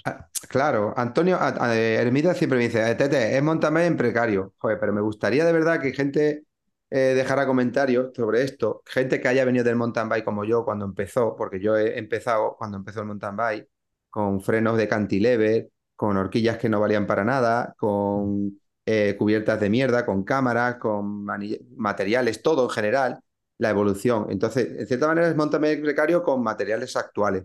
Y luego el- la capacidad, como bien habéis dicho, de que te, te aporte otro tipo de sensaciones que la hemos ido perdiendo. Yo, eh, Charlie la ha definido muy bien con el avance de los materiales y de las bicis. Pero es el uso que tú le vayas a dar y simplemente pensar que es una bici. Yo veo una bici de gravel y a mí me parece bonita. O sea, yo mi bici nueva me puedo pegar en el garaje de verdad mirándolo un rato como el que mira un miró. Es que eso ya es... La miro, y, la miro y digo yo, joder, tío, qué, qué bonita es, macho. Con el manillar integrado, ¿no? las llantas, joder, la Sí, cubierta, se la, cubierta de crema. Joder, ya la veo bonita. O sea, no sé cómo a alguien que le gusta de verdad la bici, que, te- que- que- que queremos tener 15 bicis en el garaje, En, en- si las N más mujeres le dejaran, tendrían N más uno, 25. eso es. Claro, di- digan esto. Y hay mucha gente que viene de mountain bike y ha montado mucho tiempo mountain bike y les ve ahora de hacer mucha bici. Vosotros conocéis, por ejemplo, a uno, Gustavo, el fotógrafo que, Mm. eh, que trabaja en Andalucía Bike Race. Gustavo Sí, hace muchísimo sí, sí. grave. Y Gustavo ha, competido en descenso. Él ha competido en descenso. Viene de, también de empezar cua- de montar cuando empezó el mountain bike. Ha hecho mucho mountain bike. Y, y es la persona que te puede decir, ¿dejaré la bici en montaña por grave? Pues seguramente no, pero las sensaciones y la, la- la polivalencia que le da, no te la da la bici de montaña y ya está. No es más ni menos. Te la quiere o no la quiere. Qué diferente, que ¿eh? Lo que Sí. no haría sería la deriva esa a suspensiones, que ya hay No, horquillas de no, no, suspensión, no, suspensión yo no. trasera, neumáticos de MTB. Yo a mí esa deriva no me gusta. o No, sea, y yo sí ahí que- ya no entro. A mí personalmente, yo en mi opinión, tampoco. A mí me gusta el gravel. Así, como en está. relación a Pues eso, y aquí mejorar. podéis, Es mi aquí opinión, podéis ¿eh? hablar sobre Es todo mi dos personas muchas veces nos siguen preguntando eh, por la BHX Gravel, que la gente se cree que tiene ahí un Fox, un, un amortiguador Fox eh, doble suspensión la bicicleta. No, Eh, sí, entonces aclarar un poco el tema de que la bicicleta no tiene una doble suspensión, no, es- que la gente está ver, un poco confundida con el tema. Creo que, creo que lo explicamos Sí, bastante pero bien la, cuando hicimos la el- gente sigue el vídeo, pensando pero, que hay pero bueno, la, gente se, se piensa que es una suspensión y en absoluta. O sea, lo que tiene es un punto de giro en la, en la parte trasera, en el tubo vertical. Y como digo en el vídeo, eh, o sea, va, depende, dependiendo del peso, puede llegar a ceder entre 3 y 5, 3 y 5 milímetros, ¿serán? O sea, Sí, yo, yo, yo como usuario de ella, o sea, que hasta- que, hasta- que la, que la uso es, yo no noto, o sea, No yo no noto una suspensión en absoluto. Y No. luego, una cosa que puntualicé mucho en el vídeo, ¿vale? Porque, porque genera controversia eso, es, es que eh, no notas luego, o sea, no notas esa, yo qué sé, que, que- o sea, que no sé cómo explicarlo, que no pierdes esa reactividad que dices, joder, claro, pero si llevas ahí un, un punto de giro, algo de flexión, eh, las salidas en curva, está, no sé qué, el, famo- el famoso dicho de chicle, no, en absoluto, o sea, sigue siendo No, súper rígida, permite- no notas nada, lo que, pero es verdad que yo sí he notado que ya sea por eso o por el orificio que tienen las vainas eh, traseras, el conjunto, que la hace mucho más confortable, más cómoda, más agradable en, Sí, en el, en terreno. de 4 milímetros. Claro, en el te terreno da- bacheado y tal. Claro. Y esos 3 milímetros, que yo al final que peso poco, cederán muy poquito, esos 3 milímetros que son nada, que tú no te das cuenta, o sea, tú por más que coges la bici y, y aquí en parado en casa y la intentas ahí a, a hacer que eso ofrece, tú no la ves moverse, pero en, en ese momento, cuando coges un bache, un bachetón o tal, eh, la absorción de, de ese impacto entiendo y está muy logrado que al final lo que se lo lleva es, en este caso, la vaina trasera y ese puntito de giro y no tu culo, claro. A ver, estamos hablando de gravel y, el gravel yo siempre digo que es muy amplio, depende del uso que le des y la bici que busque. Al final, eh, las marcas han decidido de buscar diferentes alternativas. Está el gravel de recre- recreacional, el gravel de bikepacking y el gravel de competición. Eh, hay muchas bicis que ya, muchas marcas que ya empiezan a tener dos modelos, eh, cada una enfocada por una cosa. Eh, yo, como habéis dicho vosotros, yo estoy totalmente en contra de esa evolución con suspensiones, ya al extremo del mountain bike. Yo creo que el gravel, más competitivo, menos competitivo, es gravel y tiene que tener más o menos los principios de los que estamos hablando. Si nos centramos en la bici que está describiendo Jota, mm, es una bicicleta muy polivalente, pero ya se le da una vuelta de tuerca con la antigua para que tenga eh, sensaciones más competitivas. ¿Qué es lo que se busca? Como has descrito Jota muy, muy bien, en la apertura de la vaina lo que hace junto con el punto del tubo vertical es que minimice, que minimice los impactos del suelo y que a ti al final te sean un poquito más eh, leves y no, no sean unos impactos tan, tan bruscos que a, que a la larga, cuando hay zonas, ya no te voy a decir muy rotas de mountain bike, sino pistas con ri- rizadas, con, con bache, eh, se acumule menos esa fatiga al, al- al rider, al rider. Y luego la parte delantera, que parece que no, la parte delantera, aunque realmente la horquilla mm, principalmente se ha hecho con ese, con ese pequeño avance frontal para mantener la, la identidad de, la- de las hermanas De de carretera. como es la, la Ultralight Mm. y la Aerolite, ese es el objetivo principal, pero, pero de la forma que está hecha, como, hace un pequeño giro en la parte superior, también minimiza los impactos frontales. Cuando vas muy rápido y frenas de golpe, a no tener una suspensión, eh, todo lo que te comes frontalmente te lo comes tú. Y esto también te lo comes, pero hace la misma función que estamos hablando con la parte trasera. Minimiza ese impacto tan violento para que al corredor, al rider, al que va conduciendo, pues sea un poco más, más leve. Por suerte cada vez se están enfocando tanto los materiales como las geometrías, como lo- los diseños del cuadro, a que tenga esa polivalencia. Y ya está. Es una bici más para un uso más. Y como la polivalencia de las ruedas también, ya como para aña- añadir también que hay muchos usuarios que están utilizando la misma bici para carretera y gravel con dos juegos de ruedas. Y al final consiguen bicicletas totalmente mm, que dan rendimiento en carretera y con las ruedas de gravel pues te permiten hacer muchísimo más. Sí, yo, yo creo que ahí entra mucho a tener en cuenta el, el tema de desarrollo, que creo que, que lo vamos a dejar para el próximo tema, porque eh, para el Mm. próximo podcast, porque va a estar, creo que podemos hablar largo y tendido Un de, tema de interesante, desarrollo y sí. seguir con el tema. Además que es algo ahora de noticia, novedad, que, que han presentado el, el nuevo GRX, tanto de 12 de velocidades como de, de 2 por, es decir, perdón, el nuevo grupo GRX de 12 velocidades, ya sea de monoplato como de 2x12. Y creo que ahí entra bastante a tener en cuenta el tema de desarrollos. A ver, ya, ya daremos nuestra, nuestra opinión y trataremos el tema porque hay, hay ahí donde rascar, tanto con el RAN, que tiene desarrollos muy buenos para, para el gravel, ese, esa combinación de gravel carretera, como en este caso ahora Shimano, que creo que, creo que han hecho una apuesta buena y, y puede estar chulo. Pues No yo te ta- oímos, Antu. Antu, no te oímos. No, que digo, que, que podemos hacer unas charletas muy guapas en cuanto a desarrollos en, las, en todas las disciplinas, incluso hablar un poquito de. Da, da que hablar, da que hablar, sí. Que Sí, sí. Apúntatelo en charleta. Eso es, ahí apuntado. Eh, yo básicamente ya para despedirnos diría que lo que hay que hacer es, y me hablo a mí mismo, eh, probarlas y no enfadarse. Son las dos, las dos únicas cosas que hay que hacer. Probarlas Y seguir, escu- y seguir escuchándonos. y seguir Que escuchando. te puede no gustar, ¿eh? No pasa nada si Ojo. te gusta. Así que nada, Eso no pasa eh, nada. muchas gracias, Yotis. Yo conozco a poca gente que no le guste el jamón, pero también habrá quien no a le quien no guste. le guste. Much- muchas gracias, Yotis. Muchas gracias, Charlie. Muchas gracias, Tocayo. eh, muchas gracias a todos los que nos habéis estado escuchando. Y bueno, Espera, espera, mete la entera, pero el temazo, ¿no? Claro, y vamos a poner el temazo entero. Eh, vamos a escucharlo. Eh, la semana que viene tendremos podcast. Mm, os iremos informando del día en el cual. Ah, ah, ah, ah, ah, ah, ah, ah. Hostia. Ojo, antes de que metas ahí la música, Hostia. tope, mete, mete Va, poquito, ah, poquito a poco, vale, poquito a subiendo. poco. Va subiendo. Poquito a poco, poquito a poco. Tendremos un invitado de puta madre el lunes. Ahí queda eso. Luego. Ay, Hasta la semana que viene.